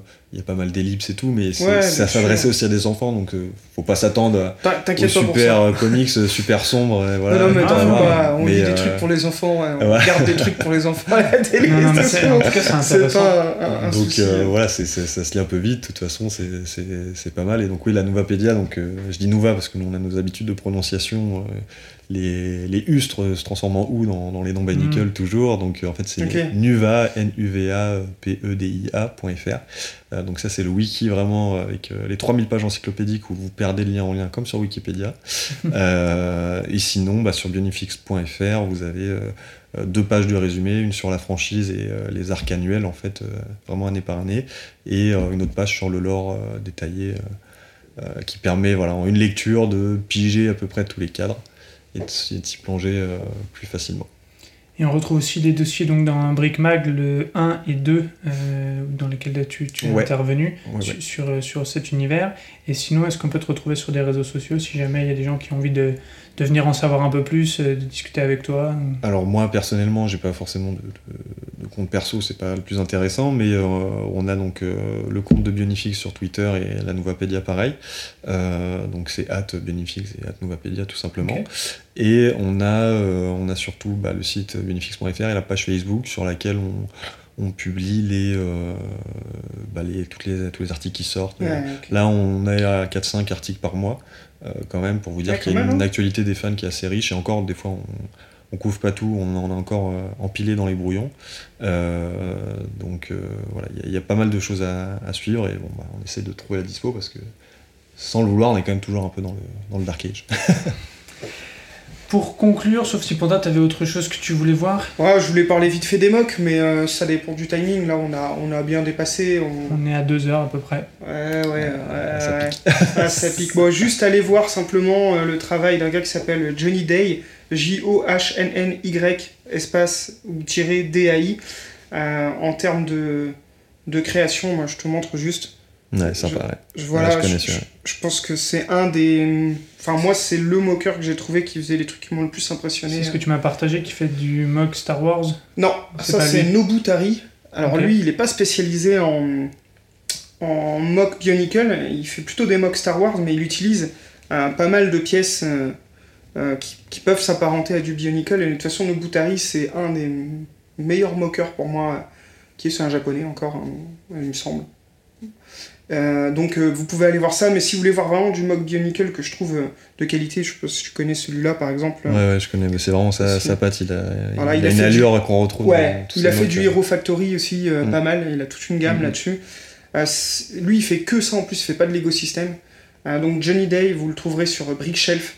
Et après, ben, toi, tu as peut-être d'autres noms, d'autres. Euh, ah bah forcément, je suis obligé de défendre un peu mes copains. Bah ouais, et ah que tu connais mieux que moi. Parce qu'il y, a, y a des moqueurs français très talentueux. Bah voilà. moi, j'ai été vraiment sur, du, sur, le, un gars que je connais depuis très longtemps. je vous avais fait une petite sélection de 4-5 mocks parce que euh, moi, je suis pas moqueur. Euh, enfin, je, je m'y suis essayé il y a longtemps, mais ça fait vraiment trop longtemps pour vous présenter ça.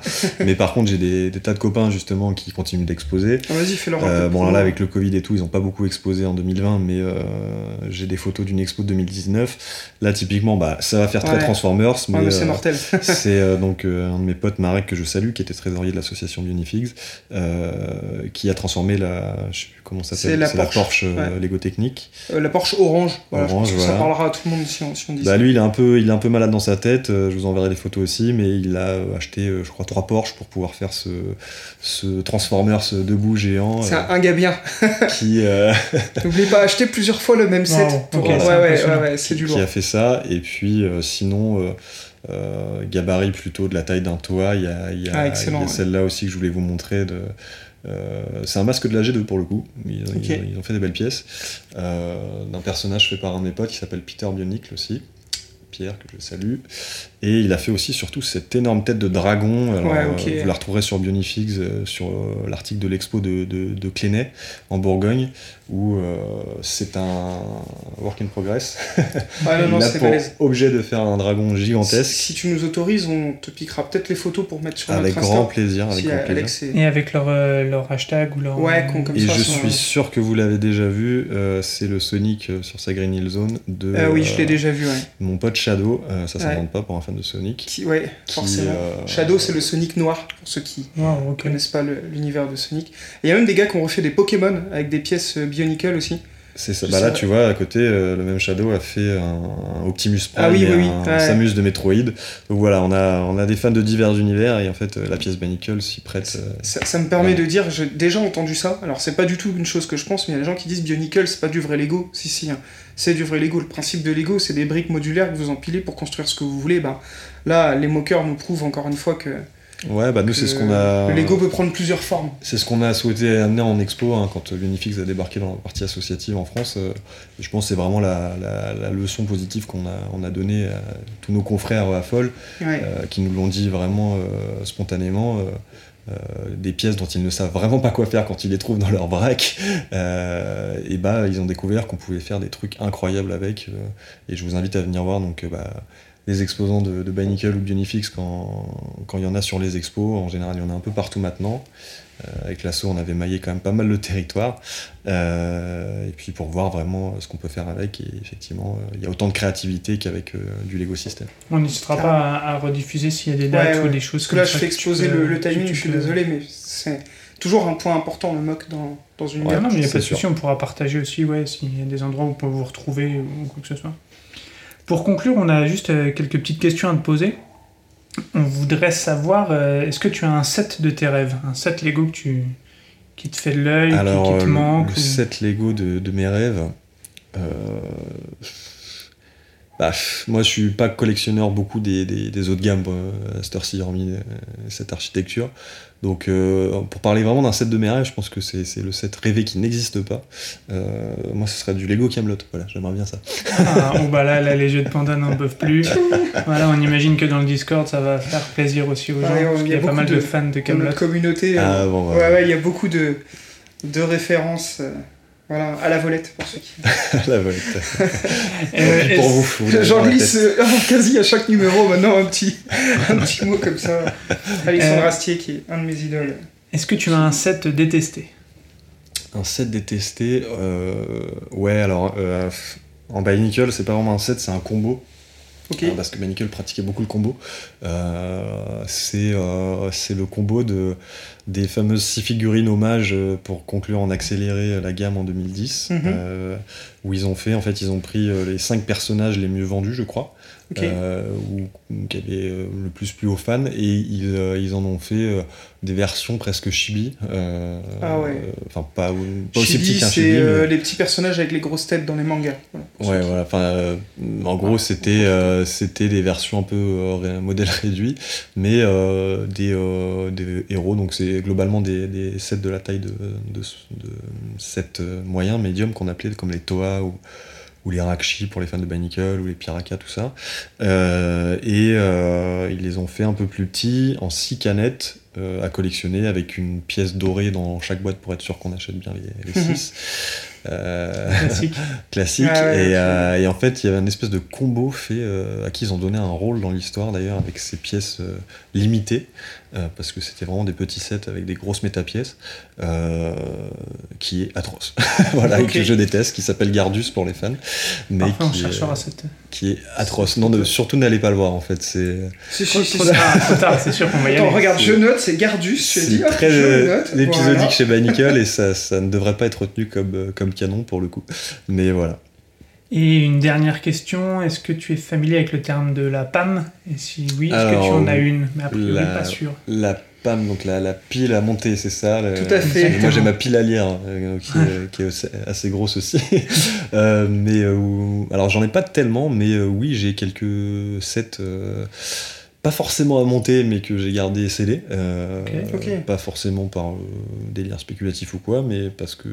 Pour l'aspect collection, quoi. Le collectionneur hardcore, quoi. Euh, dans le sens où j'ai trouvé. j'ai pas, oh, je voulais la, vous la ramener, en fait, ce set-là.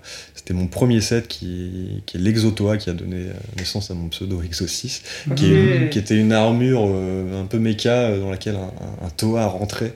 Euh, qui est sorti en 2002. Euh, donc il y avait euh, peut-être le double de pièces de, ce Manas que vous voyez à côté de vous et qui, qui était un d'apparence très Lego technique, voilà celui-là que Panda a sur sa tablette. Et, euh, et, lui, euh, hormis qu'il a pour énorme défaut de ne pas avoir de genoux, il était très oh. classe. ne m'en parle pas. C'est rare chez Lego les genoux. C'est voilà, on en discute dès qu'il y a un mecha ou un truc chez Lego, ils ont jamais de genoux. C'est ça. Donc ça c'est une refonte là sur laquelle ouais, tombé. Je suis en train de regarder en même temps. Et donc euh, bah, l'Exotoa, je l'ai retrouvé l'année dernière en 7 scellé. Alors je le possédais déjà, ça avait a priori aucun intérêt de l'acheter, mais je l'ai trouvé à une demi-heure de chez moi, euh, une boîte scellée jamais ouverte par les, les, enfants de la, maman qui le vendait. Euh, 17 ou 18 ans d'âge, en parfait état, euh, comme neuf, euh, sorti de l'étagère. Inloupable quoi. Comme Inloupable, donc je l'ai, je l'ai payé pas, pas très cher en plus pour ce que c'est, et voilà, je, je, l'ai empilé sur d'autres sets comme ça que j'ai. Il y a, le 8954, je crois, Mazeka, qui est, euh, qui est un set de 2008 à l'époque où justement il faisait un peu des gros vaisseaux. Ça c'est une tourelle rotative sur, sur un truc à quatre pattes euh, qui, qui est scellé aussi chez moi que j'ai. J'ai pas voulu ouvrir parce que le personnage en soi à l'intérieur m'intéresse pas tellement, mais. Euh, c'est ça? Ah non, je me suis trompé de, de ref. Non, c'est peut-être moi qui ai mal noté ta ref C'est Mazeka avec un Z, K à la fin, comme ça se prononce. C'est c'est assez facile à trouver et il est, euh, il est sur ma, bah oui, euh, Ah sur, oui, ok. sur ma PAM aujourd'hui. Depuis euh, celui-là, je l'ai, je l'ai acquis euh, pendant le confinement Ok. et euh, qui est, euh, voilà, je sais pas si je vais l'ouvrir. euh, Peut-être ça me prendra, mais euh, je l'aime bien. Ok, bah merci bah, pour, écoute, euh, pour ces, vraiment. pour ces infos. Merci pour, euh, pour tout. Pour Merci pour venue. Alex, le montage, deux heures. Ah oui, Ouais, là, bon c'est un courage. record. hein. On est Ouais. sur un record, va évidemment. charcuter. non, mais ça valait le coup, franchement. Ouais, merci d'être venu, merci d'avoir partagé autant de choses. Et puis, euh, et puis ben, on peut que te souhaiter euh, une bonne continuation pour la suite de, de tes aventures avec, euh, avec euh, Bionicle. Et on espère, moi j'espère qu'ils vont ressortir des sets pour les 20 ans. euh, Ouais, un petit collector, parce que, euh, parce que ça ferait plaisir à mon petit frère, je pense, euh, qui à son âge offrait, c'était le cadeau d'anniversaire. Ah oui, quand tu faisais les c'était entre anniversaires. 10 tu et 15 remontais euros. Et petite canette.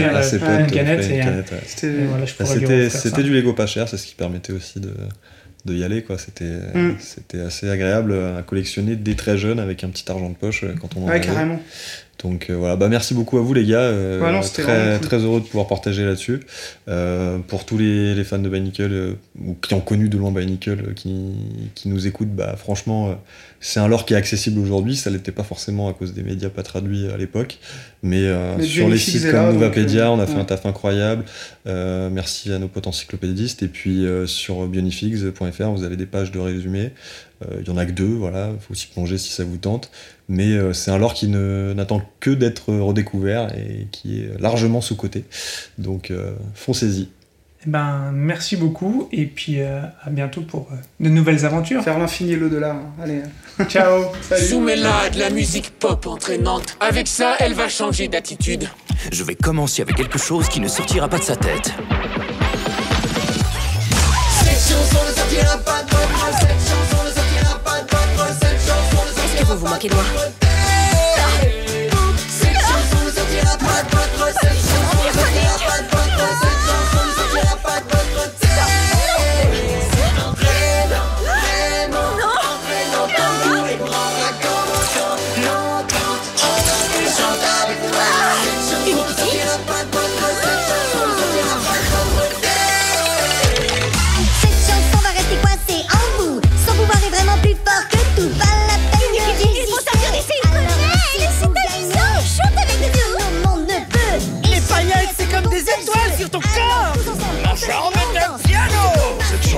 sort pas de ma tête.